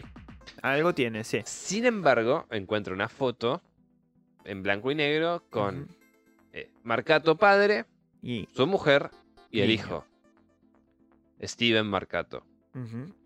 Y cuando lo ve bien, le encuentra cierto parecido a Roman Castlevet. Y aparte, en la película está muy bien detallado que está subrayado el nombre Steven. Debajo de la foto. Está subrayado. O sea, pocas partes estaban marcadas en el libro y esa estaba como subrayada. Sí, bueno, eso también es otro detalle que da en la novela. Que lo que hizo justamente a- esa noche antes de morir, antes de caer en coma o, o sufrir esta embolia, fue Exacto. marcar ciertas partes del, del libro, Del libro. ¿no? Como tac, tac, tac, tac, lo que le llamaba la atención, para, yo supongo, al otro día mostrárselo justamente a Rosemary y decirle, mira, estás básicamente conviviendo con satanistas. Exacto. En Pero bueno. definitiva. En definitiva es eso. Bueno, entonces Rosemary está leyendo esto, está atando cabos y aparece Guy y le saca el libro de, de las manos y le dice, Ujú. "Ah, esto es basura, no tenés que estar leyendo esto, estás embarazada, le va a hacer mal al bebé. Y lo que hace es ponerlo en un lugar, en el re- Sí. en, digamos, en la biblioteca, pero en la parte de arriba. La una parte que Rosemary no iba a llegar, si quería tenerlo. Con la excusa de tenés que descansar. Exacto. Bueno, entonces ella descansa, se va a, a dormir y en ese momento Guy aprovecha, lo saca y lo tira a la basura. El libro de- desaparece. Pero bueno, ya Rosemary tiene la semilla en su cabeza de que hay algo con este nombre. O bueno, ellos solían jugar al Scrabble. Sí. Tira así las, letras que, que dice Steven Mercato. Empieza a correrlas, buscando, porque justamente sigue con este que el nombre es un anagrama, esta frase que le dejó Hutch. Y descubre que corriendo las letras, justamente es un anagrama. Es Roman Castevet. Castevets. Es igual que Ah. Steven Marcato, pero dando vuelta a las, las letras. Sí. Bien, ahí ya está. Ya Rosemary deduce limpiamente que Roman Castevet efectivamente es el hijo de Mercato y que es. Un brujo del siglo XIX. Claro. Eh, No, 18. 18, 18. Sí, No, 18. 18. No, no, 19, 19, porque 19. 1840 1800, 1846 creo que era el, el Mercato padre y el hijo nació en el 1876 o 79 más o menos. Entonces, está, tiene Sí, sí. sentido. Sí, sí, totalmente. Listo, sí. Entonces, fue un brujo muy importante en el siglo XIX, ajusticiado por una turba iracunda porque el tipo decía que iba a despertar al demonio en la tierra. Exacto, ahí en las afueras del Branford lo Eh, hicieron. lo hicieron Exactamente. cagar. Y Steven, por lo que vemos en la foto, era bastante grandecito y presenció todo esto. Exactamente. Así que iba a seguir el legado del padre. Sí, tanto porque eh, creyera en eso como por rencor también. Y exactamente. Tal cual. En- entonces, va, se lo dice a Guy y le dice, no, no puede ser. No, no, esta entrañable pareja de ancianos que tanto nos quiere, que- claro. que, nos siente casi sus hijos, son satanistas. No, y encima en un momento como que le dice, sí, puede ser que sea Steven Mercato, pero está escondiendo su pasado porque Claro, se siente avergonzado de él. Él nada que ver, no. o sea, Padre brujo. él no, no quiere que se lo No. persiga por culpa del padre. Exacto. Pero, bueno, ya obviamente sabemos que este hijo de puta tiene muchísimo que ver. Y otra excusa, aparte, era que si seguía usando su nombre, prácticamente se había hecho como una especie de aviso a todos los hoteles de, de prácticamente todo Estados Unidos que si iba un tal mercado a hospedarse, No lo reciban porque es brujo. porque brujos, claro, una especie de alerta roja, ¿viste? Una suerte de estigma que lo Exacto, perseguía. que lo persiguen. Entonces cambió su nombre para poder viajar tranquilo y que nadie le rompiera las pelotas por su nombre. Pero bueno, sucede esto y mágicamente lo eh, Castlevet y, y Ujú. después de que pasan un par de días, Minnie le dice a. Perdón. Sí, no, Minnie le dice A a, Rosemary. a Rosemary que ella descubrió la verdad. Sí. Dice, bueno, ya descubriste que él es gozo. Sí, sí, igual nosotros ya nos vamos, nos vamos de, de vacaciones porque es el, digamos, el último deseo de, de Roman porque él está próximo a morirse. Entonces vamos a hacer como un tour por Europa, por todas las ciudades que a él lo enamoraron. Exacto. Entonces, se despiden, Rosemary queda como más tranquila también porque ya no Sí. están los vecinos. Aliviada. Sí. Y bueno, eh, también decide no seguir sus tratamientos con el viejo este de Sappenstein. Sí, se harta del viejo este, porque cuando va al consultorio, ya poco tiempo de, parir, prácticamente una semana creo que le faltaba, Sí. o dos, no me acuerdo, una cosa así, va a lo de Sapinstein, y mientras espera, porque pidió que la atendieran de urgencia, mientras espera que había otra mujer antes que ella, la secretaria entablando una conversación con Rosemary le dice... eh, ¿Qué perfume tiene puesto hoy? Porque ella ya no estaba usando el collar. ¿Qué perfume tiene puesto? No, estoy usando un tal, no me- acuerdo, nombre francés. Ah, qué, qué bonito perfume, le dice. Es porque el que tenía antes era un poquito fuerte, no se ofenda, ¿viste? Dice, sí, lo que pasa que era este, esta, esta mm, Tanis, este collar que dentro tenía Tanis que me habían obsequiado eh, estos Castebet, qué sé yo. Le dice, ah, ese olor particular lo siento porque lo tiene también el doctor Saspistein. Claro. Y ahí Rosemary Sí, que le, vuelve a decir lo mismo, como que era un amuleto de la suerte. Exacto, una boleta de la suerte y automáticamente se da, cuenta que son todos el mismo palo. Este Sapistan está metido, los Castebetes están metidos. Ya no le saca nada de la cabeza de que está todo planeado para que ella esté Sí, con- engendrando Conciba, claro, el hijo del demonio, el hijo de Satanás. Sí. Y bueno, y acá ocurre una secuencia bastante terrible. Ella sale asustadísima, se mete Sí, en una cabina. Con la excusa de que se olvidó algo. Exacto, sale asustadísima del consultorio, llama al doctor eh, Hill y le dice que por favor urgente la atienda. Le dice, bueno, venite al otro día a las 8. No, no, no, es urgente, doctor. Claro. Bueno, le insiste, le insiste y bueno, vaya. Que vaya al consultorio así como extra oficialmente. Cuando va, le cuenta todo. Que son brujos los, los Castebets, que su amigo Hodge le avisó, que pasó esto, que pasó lo otro, que... Claro, empieza a evacuarle todas las dudas y todas las conjeturas que ya tiene. Aparte, antes de eso también se dio cuenta que, que el marido se había quedado con la corbata de este otro Baumgart, que era el actor que se quedó con su papel y que después quedó ciego y leyó en ese libro que si un aquelarre juntaba fuerzas con un objeto personal de otra persona, le podían realizar un- una maldición, un encantamiento, justamente como una ceguera. Y a Hodge se dio cuenta que cuando le fue a alcanzar el abrigo, el otro forro de Guy se quedó con el guante y con ese guante hicieron un ritual para que Hodge muriera. Claro, o por lo menos sacarlo de, de- de combate, digamos. Claro, dejarlo en coma y Ujú. prácticamente a medio morir. Bueno, todo esto Rosemary le ha tocado y se lo contó a Gil. Y Gil le dijo, ah, ah, sí, mira, ¿y qué doctor es el que me dijiste? Porque al comienzo no se dio cuenta. Y le dice Sapinstein. Ah, bueno, como este tipo es muy de renombre, dijo, esta está, Está re loca. claro, está toki, tokiwoki.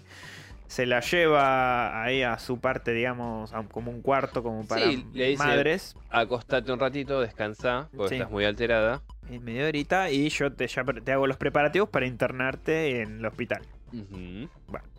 Al ratito aparecen Zapistein con el, estúpido de Guy. Y se la llevan a la fuerza de vuelta al Branford. Ujú. La van metiendo a la fuerza. Rosemary tiene una, una um, ocurrencia de tirar sus pertenencias al piso de la cartera. Cae, tira así la plata y otras cosas. Los otros dos estúpidos se agachan a juntarla para que ella no se agachara justamente. Y se sube rápidamente al ascensor. Se va al, A a su, su departamento, piso sí, sí. y trata de encerrarse. Porque los otros llegaron casi al toque. Los logra evadir, se encierra. Y asustadísima se va al cuarto. Y de repente aparece como si no esa puerta era el pedo que estuviese ahí porque aparecen Sí, todos. Como todos. si hubiese atravesado las paredes, justamente. aparece Guy, y la y todos La someten. todos los habitantes Sí. porque aparecen también otra vecina que iba a la fiesta, la de que tenía siempre un gato. Mary Lou. Mary, esa sí, esa vieja de mierda que hace crochet. No, eh, Mary Louise. No, Mary Louise. No, no, no es Mary. eh, Luis no. es. Luis es, pero bueno, una, una Bueno. vieja detestable. Sí. Eh, aparecen todos estos. La Y la fuerza- someten, Y la, la someten. Y la. Le mete un inyectazo que la, la caga durmiendo. Claro, y justamente cuando la inyecta, Rosemary empieza con el trabajo de parto.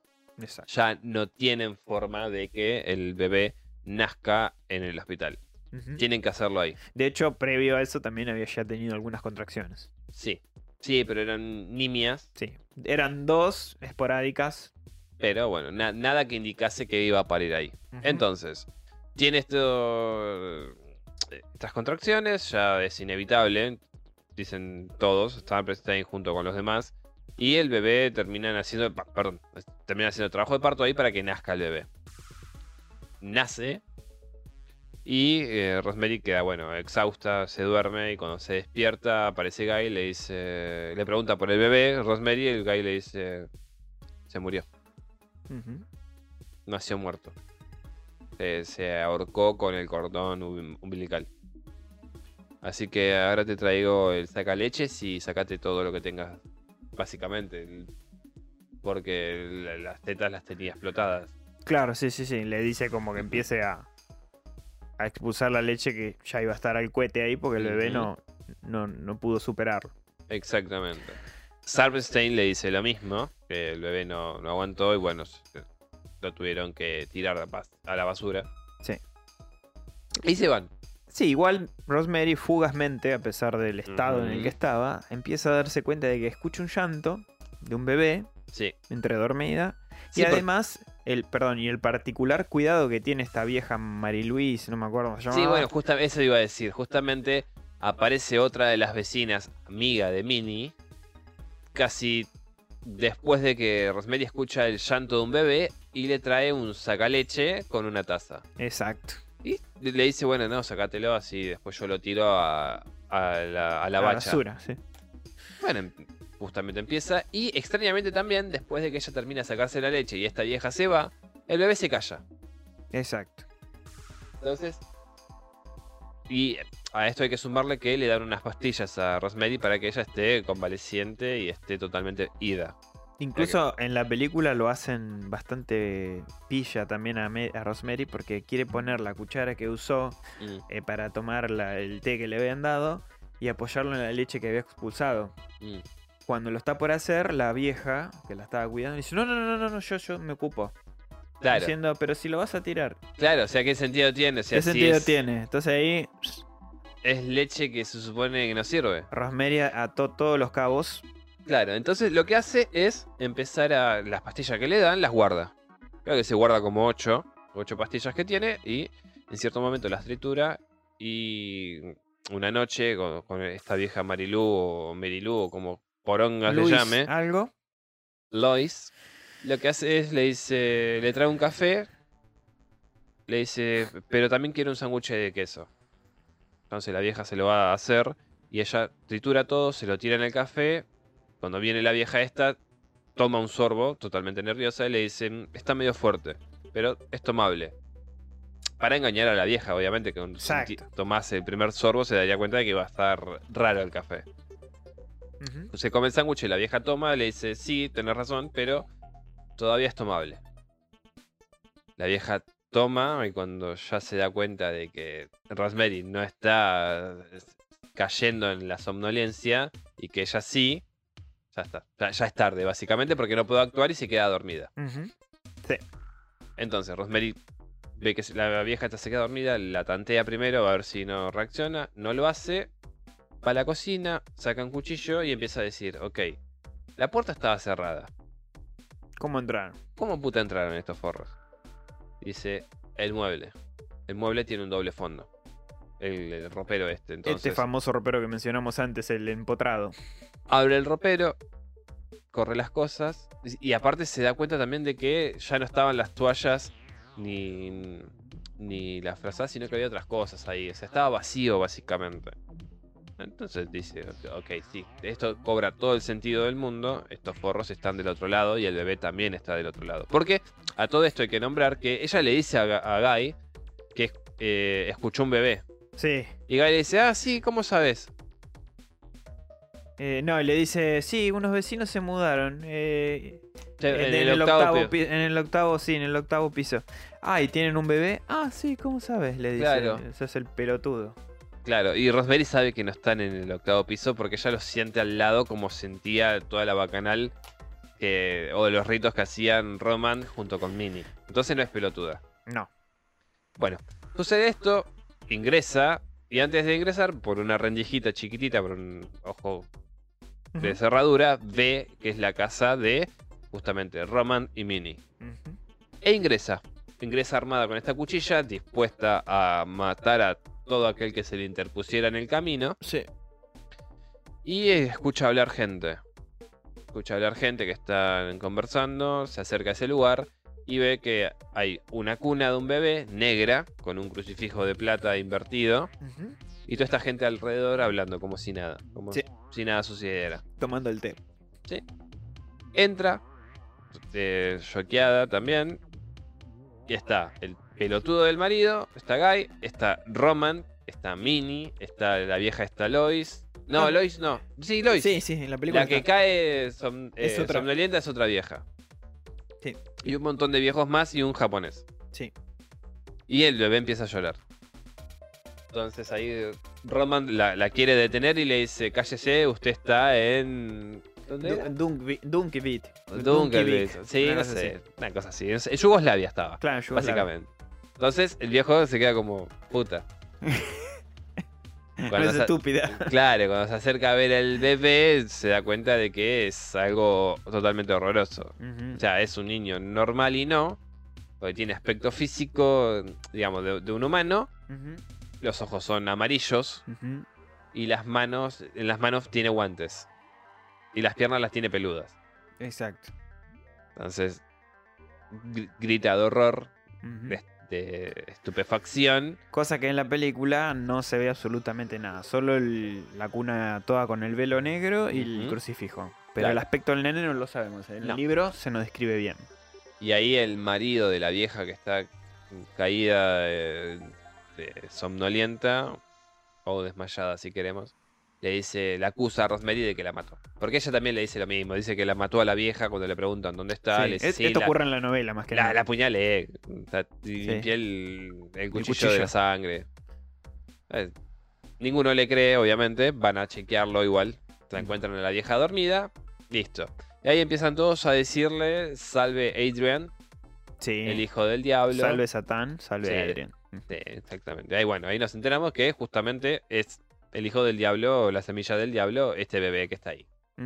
Que Guy la entregó a ella Exacto. para poder conseguir justamente A fama, cambio, dinero, todas esas A cosas. cambio de que los Castebes con su magia oscura, él, obtuviese este éxito en su carrera, como por ejemplo cagarle la vida al Baumgart ese, dejarlo ciego, sacarse de encima a Hodge, entre otras Sí. cosas. Porque acá hay que sumar algo, es que después de que este Baumgart queda ciego, a, a Guy se le abren muchas puertas. Exacto. Tiene contratos con Warner, con eh, Paramount, con- Paramount, con un montón de empresas y como que se agranda también. Sí, encima va y le dice a Rosemary, en el momento de que ocurre toda esta escena, que ella queda Sí. choqueada, se le acerca y le dice, ellos me prometieron que no iban a lastimarte. No, lo- no te lastimaron. No te lastimaron. Sí, no me y lastimaron. La puta que te parió sufrí.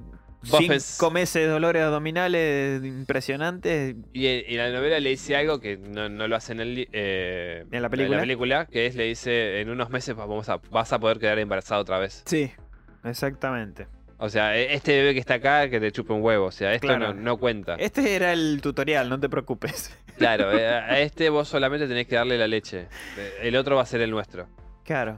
Y, Y, la mina, básicamente, que lo escupe, Sí. lo, lo desprecia por hijo de remil puta. sí, porque en la película encima le dice, no, tengo contrato en Paramount y tengo contrato en Warner, nos va a ir re bien. Claro, o sea, Eh, flaco, a mí me chupa un huevo.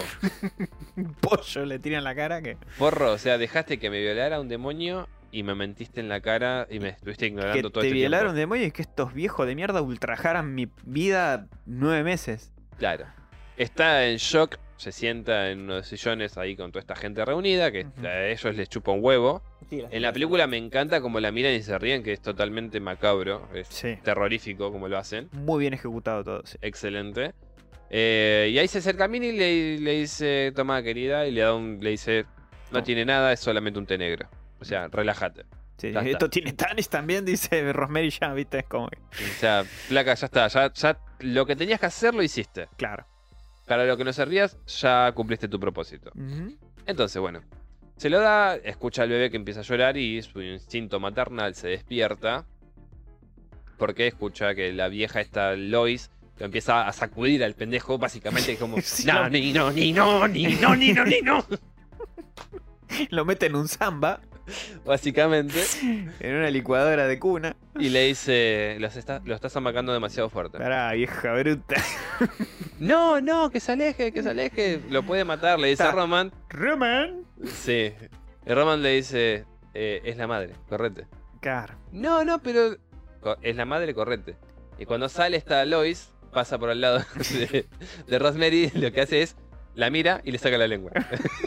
Un comportamiento maduro y. Me encantó. Es un detalle sublime. Sí, sí, de la película sí fue genial. Sublime. Entonces lo que hace Rosemary ahí es empezar a marcarlo despacio y a hablarlo con él y a conectar con él. Y le encuentra cierta belleza dentro de lo horrendo que es. Le encuentra la belleza. Como solamente una madre podría encontrarle una belleza a su A su hijo. propio hijo, sí. Entonces, bueno. Ahí empieza a decirle Roman que se llama Adrian. Y ella le dice, no, no se llama Adrian. Se llama Andrew. Andy. Andrew no sé- Andy. Sí, ¿Es que ella quería que fuera Andy o que fuera. mm, al comienzo era la nena era Susan y después era otro nombre, Sí, no me acuerdo. eh, Andrew, no sé, Andrew no sé cuánto. Y Andrew de Steven. ¿Andrew Steven? Sí. Ah. Sí, Ah. es verdad, en el libro se aclara que era Andrew Steven. Andrew de Steven. Y ahí empiezan todos eh, con el cántico de Salve a Adrian Steven. Salve a Ad- Adrian Steven. Sí, Salve eso- Rosemary. Eso en el libro. Sí. En la película directamente el plano se va alejando Sí, se aleja poco a poco. y muestra el Branford desde arriba y En toda termina. su magnificencia. Y termina. suena la, la música de un inicio que es excelente porque te pone incómodo. Sí, con, la poco sí. pone incómodo y ahí termina. Tiene su secuela, como ya dijimos, con eh, el hijo de Rosemary, Sí, escrita 30 años después. en el 97 justamente, donde Ira Levin retoma los eventos después de... Ujú. Pero bueno, eso no lo leímos y no le podemos aclarar muchas cosas. No, lo poco que averigüé es que fue una novela muy poco exitosa y Mm. a nadie, casi nadie le gustó. Se demoró mucho en hacerlo. No sé si se demoró mucho, habría que leerlo. En Mm. algún momento que me haga un espacio para que lo lea y te cuento después, les contamos a los oyentes, pero Dale. como no recibió, o sea, yo no me guío por las críticas, ¿eh? Pero traté de, de consultar fuentes objetivas como personas como vos y yo que leen y que dan su, su argumento y la mayoría que encontré, no estoy hablando de críticos, sino de personas como nosotros que lee y les gusta, no les, no les gustó No en, general. Pero bueno, vamos, le voy a dar la chance y me lo voy a leer. Como eso es subjetivo, por eso, vamos a leerlo primero y después vamos a afirmar bien. En general, tanto por la crítica comercial, que la verdad a mí no me interesa, no fue bien recepcionado, pero también por gente que sigue a Levin, tampoco. Entonces es como que... Pero bueno, 10 años después también falleció, como que todo, Claro. todo conectado, pobre hombre, ¿viste? básicamente sí. Sí. Bueno, ¿podemos hablar de diferencias? Podemos hablar de diferencias y son dos. Yo encontré dos, mínimas. Dos. En cierto momento, que Rosemary la está pasando como el culo, recibe el llamado de una de las hermanas. Que Esto es la novela. En la novela, ¿eh?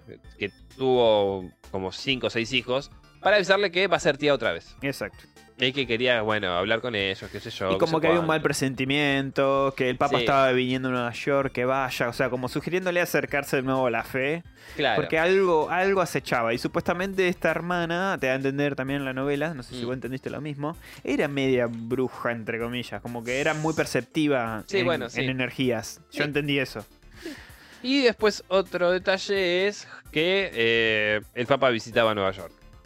O sea, es como que... Sí, y una más que no nombré es que cuando recién eh, Mary, Rosemary queda embarazada, Hodge Mm. le da las llaves de su cabaña, de una cabaña que tenía en un bosque alejado de Nueva York, sí. Para que vaya a como Reflexionar, reflexionar un poco sí. todo este, este embarazo, ¿no? Sí, porque se junta con Hodge y le dice, bueno, que Guy está como medio distante, está medio raro, entonces... Y ahí Rosemary al alejarse siente como que lo extraña a Guy y digamos Claro. que eso en el libro sirve como para justificar que ella, bueno, no, es- no sé si es bien una mujer sumisa, porque para la época era algo común, que Mm. siempre tu esposa te tenga que hacer caso o lo que fuere. mm. Ahora también, pero pasa que ahora está rebelde. Pero bueno, digamos como que un poco por sumisa y un poco, bueno, porque está por dar a luz un hijo, etcétera, etcétera. Bueno, cede a esto. Sí, es, digamos. es como una revolución hormonal también. Un Ponele que se explique por ese lado. Un poco Porque todo. Rosemary también lo que quiere es separarse, básicamente. O Y- sea, ella está decidida a, Eh, por, por este destrato de, de Guy de hacia Guy. ella. Exacto, exacto. Cosa, e incluso adentro, en el libro lo, lo cuenta bien porque dentro de su núcleo de amigos, una amiga de ellos se separó efectivamente de la Sí. pareja. Y ella como que siente el temor que eso le pase con Guy también. Claro. Eh, ya sabemos, era en 1960, la separación no era bien vista. No, y aparte que también ella, antes de que, de que se mudaran al Brantford y de conocer a Guy, trabajaba, era una mujer independiente. Entonces, Exacto. ella quería volver a eso. Quería volver Exacto. a su vida Sí. y no estar encerrada y esperándolo simplemente para cocinar. Me ibas a decir algo que me dijiste que te recuerde, pero ya supongo que se te habrá ido totalmente. ¿O lo habré dicho o no me Con acuerdo? el tema de la cabeza melenuda. No. No importa. Listo. olvidé. Bueno, yo creo que hasta acá. Hasta acá creo que estamos por este clásico condenado de hoy. Creo que estamos bien. Eh, la verdad no busqué curiosidades con respecto al rodaje No, yo tampoco. de la película de mm, Roman Polanski. Pero bueno, nada. Desde ya recomendársela, pues una gran película por la época. Que- creo que el mayor, así, digamos, eh, dato interesante que hay es que después de esta película, uno o dos años después, Manson mató Al a año. Sí, bueno, justamente el dato más interesante es que después, al año de esto, Manson ordenó que masacrasen a eh, Roman Polanski. Que justamente el chabón no se encontraba en ese momento en el domicilio. Estaba solamente la mujer celebrando una fiesta con un grupo de amigos. Y entraron estos loquitos enfermos a apuñalarlos a todos. Exactamente. Es lo, lo más interesante que podemos decir. Sí. Y bueno, que Roman Polanski se acostaba con menores. Bueno. Si quieren ver una versión alternativa de lo que le pasó a Sharon Tate, pueden ver. eh, había una vez en Hollywood de Sí. Quentin Tarantino que ahí ocurre una escena bastante divertida y particular con respecto a esto. Fucking hippies. No. Sí, no, no, no ese fucking hippies. Eh, Algo parecido, con un lanzallamas. no, no spoilemos. Pero bueno, mírenla porque está buena. Es una versión alternativa de lo que le pasó a Sharon Tate aquella noche. Ok, ok. Interesante. Interesante, sí, sí. Con Brad Pitt, DiCaprio y, y creo que Margot Robbie hace de Sharon Tate, justamente. Así que mírenla, es interesante. Una buena elección. Bueno, Sí. hasta acá el Bazar de los Tormentos. Diego. Yo soy Deb Dagon, en compañía del señor. Van Helsing. Síganos en las redes, el Bazar de los Tormentos, tanto en Instagram, Facebook, Twitter, TikTok, YouTube, Ujú. eh, nuestra web, el www.elbazardelostormentos.com.ar Ujú. Y bueno, en todas las plataformas, o gran parte de las plataformas más importantes de eh, justamente podcast. Exacto, estamos. Spotify, Deezer, eh, Evox. Amazon, Evox, Google Podcast, Podimo Podcast Sí, sí. y ya me, Bueno. me harté los huevos. YouTube. y YouTube, si sos de usar YouTube, también YouTube. Califíquennos, coméntenos. Sí. Eso a nosotros nos ayuda, a ustedes no, a nosotros sí. Alguna estrellita, por lo menos, ahí en Por lo menos. Spotify. Mínimo. Por lo menos 4 o 3, si querés 5 mejor. Y también un pulgarcito para arriba en YouTube. Nos va a ayudar a, a hacernos más conocidos y. Sí, nos ayudas a que nuestro algoritmo crezca y llegue más gente.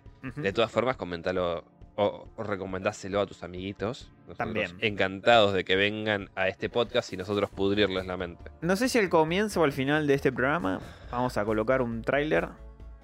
No sabemos todavía. No sabemos. ¿Vos qué decís? Yo lo pondría al principio. ¿Al principio? Sí. Listo. Lo pondría al principio. Bueno. Pero bueno, Si escuchan algo extraño al principio, no se alarmen. Es No. una sorpresa pronto que pronto va a darse en el bazar. sí, no, no, no el bazar pro- propiamente, pero tal vez. No, no, no dentro de este podcast, pero en nuestros relatos, ficciones sonoras originales, Exactamente. probablemente viene por ahí el, la- es la única pista que le vamos a dar. Exactamente. Bueno, esto fue todo. Un tenebroso abrazo, gente. Tenebroso abrazo, gente. Chao. Chao, chao.